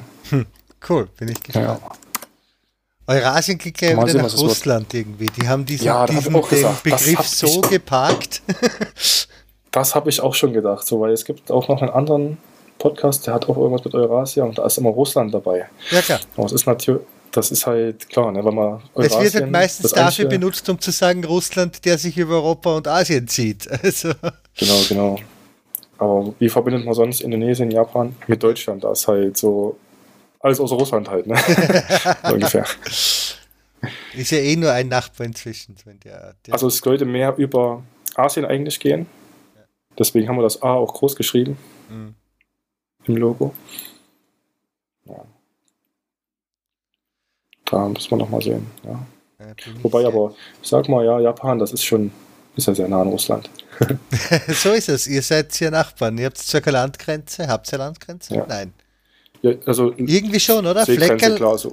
Na, Also Japan und Russland teilen sich oben bei den Kirk-Inseln, bei Hokkaido. Genau, so war das. Ja. Die teilen sich da einen Landstrich. Das also war's, wir, ja. Ich war, wir waren schon mal oben bei den, das heißt Abashiri, die, also, oder Nord-Hokkaido. Und von dem Gebiet auch dort oben, da sieht man schon gut Russland und da sieht man auch die Gebiete, die halt russisches Gebiet sind, aber von Japan verwaltet werden. Und man kann von dort auch immer mit der Fähre nach Russland fahren. Das, also das Ding ist halt nur, Russland ist auf der Seite irgendwie sehr, sehr wenig dicht besiedelt. ja. Und der Witz ist irgendwie, wenn man von Hokkaido nach Russland fahren will, das geht irgendwie nur von Juni bis Oktober. Danach fährt da kein Schiff mehr. Und es gibt noch eine Route von Totorin über Korea nach Russland, nach Vladivostok. Und die, das Schiff fährt nur einmal zwei, alle zwei Wochen. Wow. Ja. Schlimm. Das ist es gar nicht so einfach, dorthin zu kommen. Aber Obwohl was, was tust du dort? eigentlich. Was willst du dort? Also, Ja, genau, was willst du dort? sonst Aber warst du in der Gegend ein bisschen was? Also warst du in Korea? Wahrscheinlich schon, oder? Ja, Korea war ich schon und China, also Hongkong und alles. Und ich bin auch schon durch ganz Japan mal mit dem Auto durchgefahren. Mehrmals. Okay. Also ich bin schon mehrmals von Hokkaido bis nach Kyushu mit dem Auto gefahren. Das ist eine Leistung. Oder, also ich habe früher auch so andere abgedrehte Sachen gemacht mit Nachtbus und so. Also hier gibt es feine Nachtbusse. Da kannst du von Tokio bis nach Aomori, also bis zur letzten Station vor Hokkaido. Bis nach Hokkaido kannst du mit der Fähre fahren. Kannst mit dem Bus fahren über Nacht. Das habe ich auch schon alles gemacht. Oder mit dem Shinkansen bin ich auch schon mal fast durchs ganze Land gefahren. Das ist natürlich auch, der Zug ist hier auch ein gutes Erlebnis, weil das ist ganz anders als in Deutschland. Die Züge, die kommen hier an. Und die riechen nicht, nicht annähernd so schlimm wie die Ja, die deutschen sind wie geleckt, ja. Das, haben, das machen die echt gut. Öffentliche Ver- Verkehrssysteme sind hier sehr gut. in. Aber in deinem Dorf nicht, oder? Also da fährt der Bus Nee, durch, ja, aber mehr schon es nicht. gibt, hier ein, es gibt hier eine Bahn, die kommt alle, noch, alle jede Stunde mal einmal. ah, äh, bitte, immerhin. Das ist Ja. also noch mehr als in Deutschland. In Deutschland wird es in so einem Dorf kein, keine Bahn geben. Eben, mit dem würde jetzt eben, mit der Bahn hätte ich jetzt echt nicht gerechnet, ne? Also, nee, das, so Busse gibt es ja keine. Das ist hier wirklich zu. Also hier ist wirklich, das ist hier wirklich totale Hinterland. Und also es ist halt wirklich so, die ganzen jungen Leute, die ziehen alle in die Stadt. In Tokio jedes Jahr plus 100.000 Einwohner netto. Ja, was da, was da dazu kommt. Und die müssen halt irgendwo herkommen, ne? die kommen alle vom Land. Deswegen sagst du, findest nur Arbeit in Tokio. 98 Prozent der 90% der Arbeitsplätze, also offenen Stellen sind in Tokio. Alle großen Firmen haben dort ihren Sitz. Dann kommt noch Osaka und Nagoya und dann war's das. Grundsätzlich als Abschluss empfiehlst du, also wenn man starkes Interesse hat und die Sprache schon ein bisschen spricht, empfiehlst du ein Auswandern nach Japan? Ist es empfehlenswert? Also ich sag's mal so. Es geht das, was für jede Gesellschaft geht. Wenn einer kommt, dann sind alle Freunde, sagen alle Hallo, schön, dass du da bist. Aber wenn mehrere kommen, dann wird's immer kriminell. Ne? Also ich würde erstmal, ich würde sowieso, ich würde nie sagen, kommt hierher, hier ist Leben viel besser. Würde ich nie sagen. Aber ich würde jedem empfehlen, überhaupt irgendwo ins Ausland zu gehen. Das sage ich schon mal allen Japan, Japan, japanischen Studenten hier. Weil die Japaner, die sind ja sehr auf Japan fixiert. Also die machen ja gar nicht viel raus aus Japan. Und ich kann generell nur jedem empfehlen, auszuwandern irgendwo hin. Für die meisten spielt es überhaupt keine, gar keine Rolle wohin, weil wenn du schon ein ordentliches Beruf gehabt hast, dann wirst du den weiter haben. In der Regel. Ja. Und Auswandern ist immer eine gute Idee, einfach um seinen Horizont zu erweitern. Und klar, Japan, wenn man, wenn man, sag ich mal, wenn man nach einer Herausforderung sucht, ist Japan sehr gut. Sag ich mal. Hau eine Herausforderung auf einem, sag ich mal, ja, intellektuell, intellektuellen Niveau, dass man, sag ich mal, so eine schwere Sprache lernen möchte oder solche Sachen. Gibt andere Herausforderungen. Zum Beispiel man kann auch hier Entwicklungshilfe machen. Das ist halt eine andere Herausforderung. Ja, ist vielleicht, das ist aber auch eine gute Idee, ne? Also wie gesagt, also ich würde jedem empfehlen auszuwandern, ob es Japan sein muss, weiß ich nicht. Aber natürlich ist es sehr schön, sehr sauber, sehr schön. Man kann immer wieder was Neues lernen, jeden Tag. Das ist das Wichtigste hier. Es gibt jeden Tag was Neues. Viele mögen es ja nicht, wenn es immer was Neues gibt. Die wollen immer dasselbe haben. Ja, Dann klar, es gibt äh, eindeutig beides, ja, eindeutig, ja, Ja. absolut. Viele Leute, die sagen immer, ja, warum soll ich das machen? Das ist doch viel einfacher, wenn ich jetzt zu Hause bleibe. Ja, das ist, sag ich mal, ein Grundproblem der Demokratie. Das Gefühl. So, dass die Leute, sie immer nur auf einem Ort hocken bleiben, nicht sich keine richtige Meinung bilden können. Ja. Weil man kann, ja, man kann ja über nichts entscheiden, was man nicht, was man nicht, soll man nicht, ich will nicht sagen weiß, aber was man nicht schon irgendwo, wo man keine Erfahrung hat irgendwie. Ja. Deswegen denke ich, jeder mal auswandern für ein bis zehn Jahre und dann kann man wieder zurückgehen. Gute Abschlussworte. Ja. Dann sage ich danke fürs Gespräch. Ja, Werde ich auf Dank jeden Fall beim. Eurasien-Podcast reinhören Auch. Vielen Dank. und wünsche dir einen, noch einen wunderschönen Arbeitstag. Du bist jetzt in der Firma, oder? Du gehst jetzt noch viel arbeiten. Ja, ich habe noch vier Stunden ungefähr. Ich habe heute früh um drei angefangen, noch ein bisschen am Teleskop rumgeschraubt. Ja. Und jetzt mache ich noch bis um zwölf und dann Feierabend. Um drei hast du angefangen. Was für wunderschöne Arbeitszeiten du noch hast. Ja, normalerweise geht es hier immer von abends um sechs bis früh um sechs oder so. Ja. Beobachtungszeit. Also wie in Deutschland auch. Genau. Ist, dann. ist schon angenehmer, als um drei zu beginnen. Also Nacht durchmachen ist immer besser, als mitten in der Nacht zu beginnen irgendwie. Echt? Okay. Na gut, Muss. Ja, dann noch einen schönen Ja. Tag dann. Ja Und- schönen Tag. Ah, gute Nacht, ja. Ja, gute Nacht, ja. Ich muss ins Bett. es ist halb drei. Ah, halb zwei, nicht halb drei. Geht schon. Ja. Na dann, vielen Dank. Danke fürs Gespräch. Ciao, baba. Tschüss.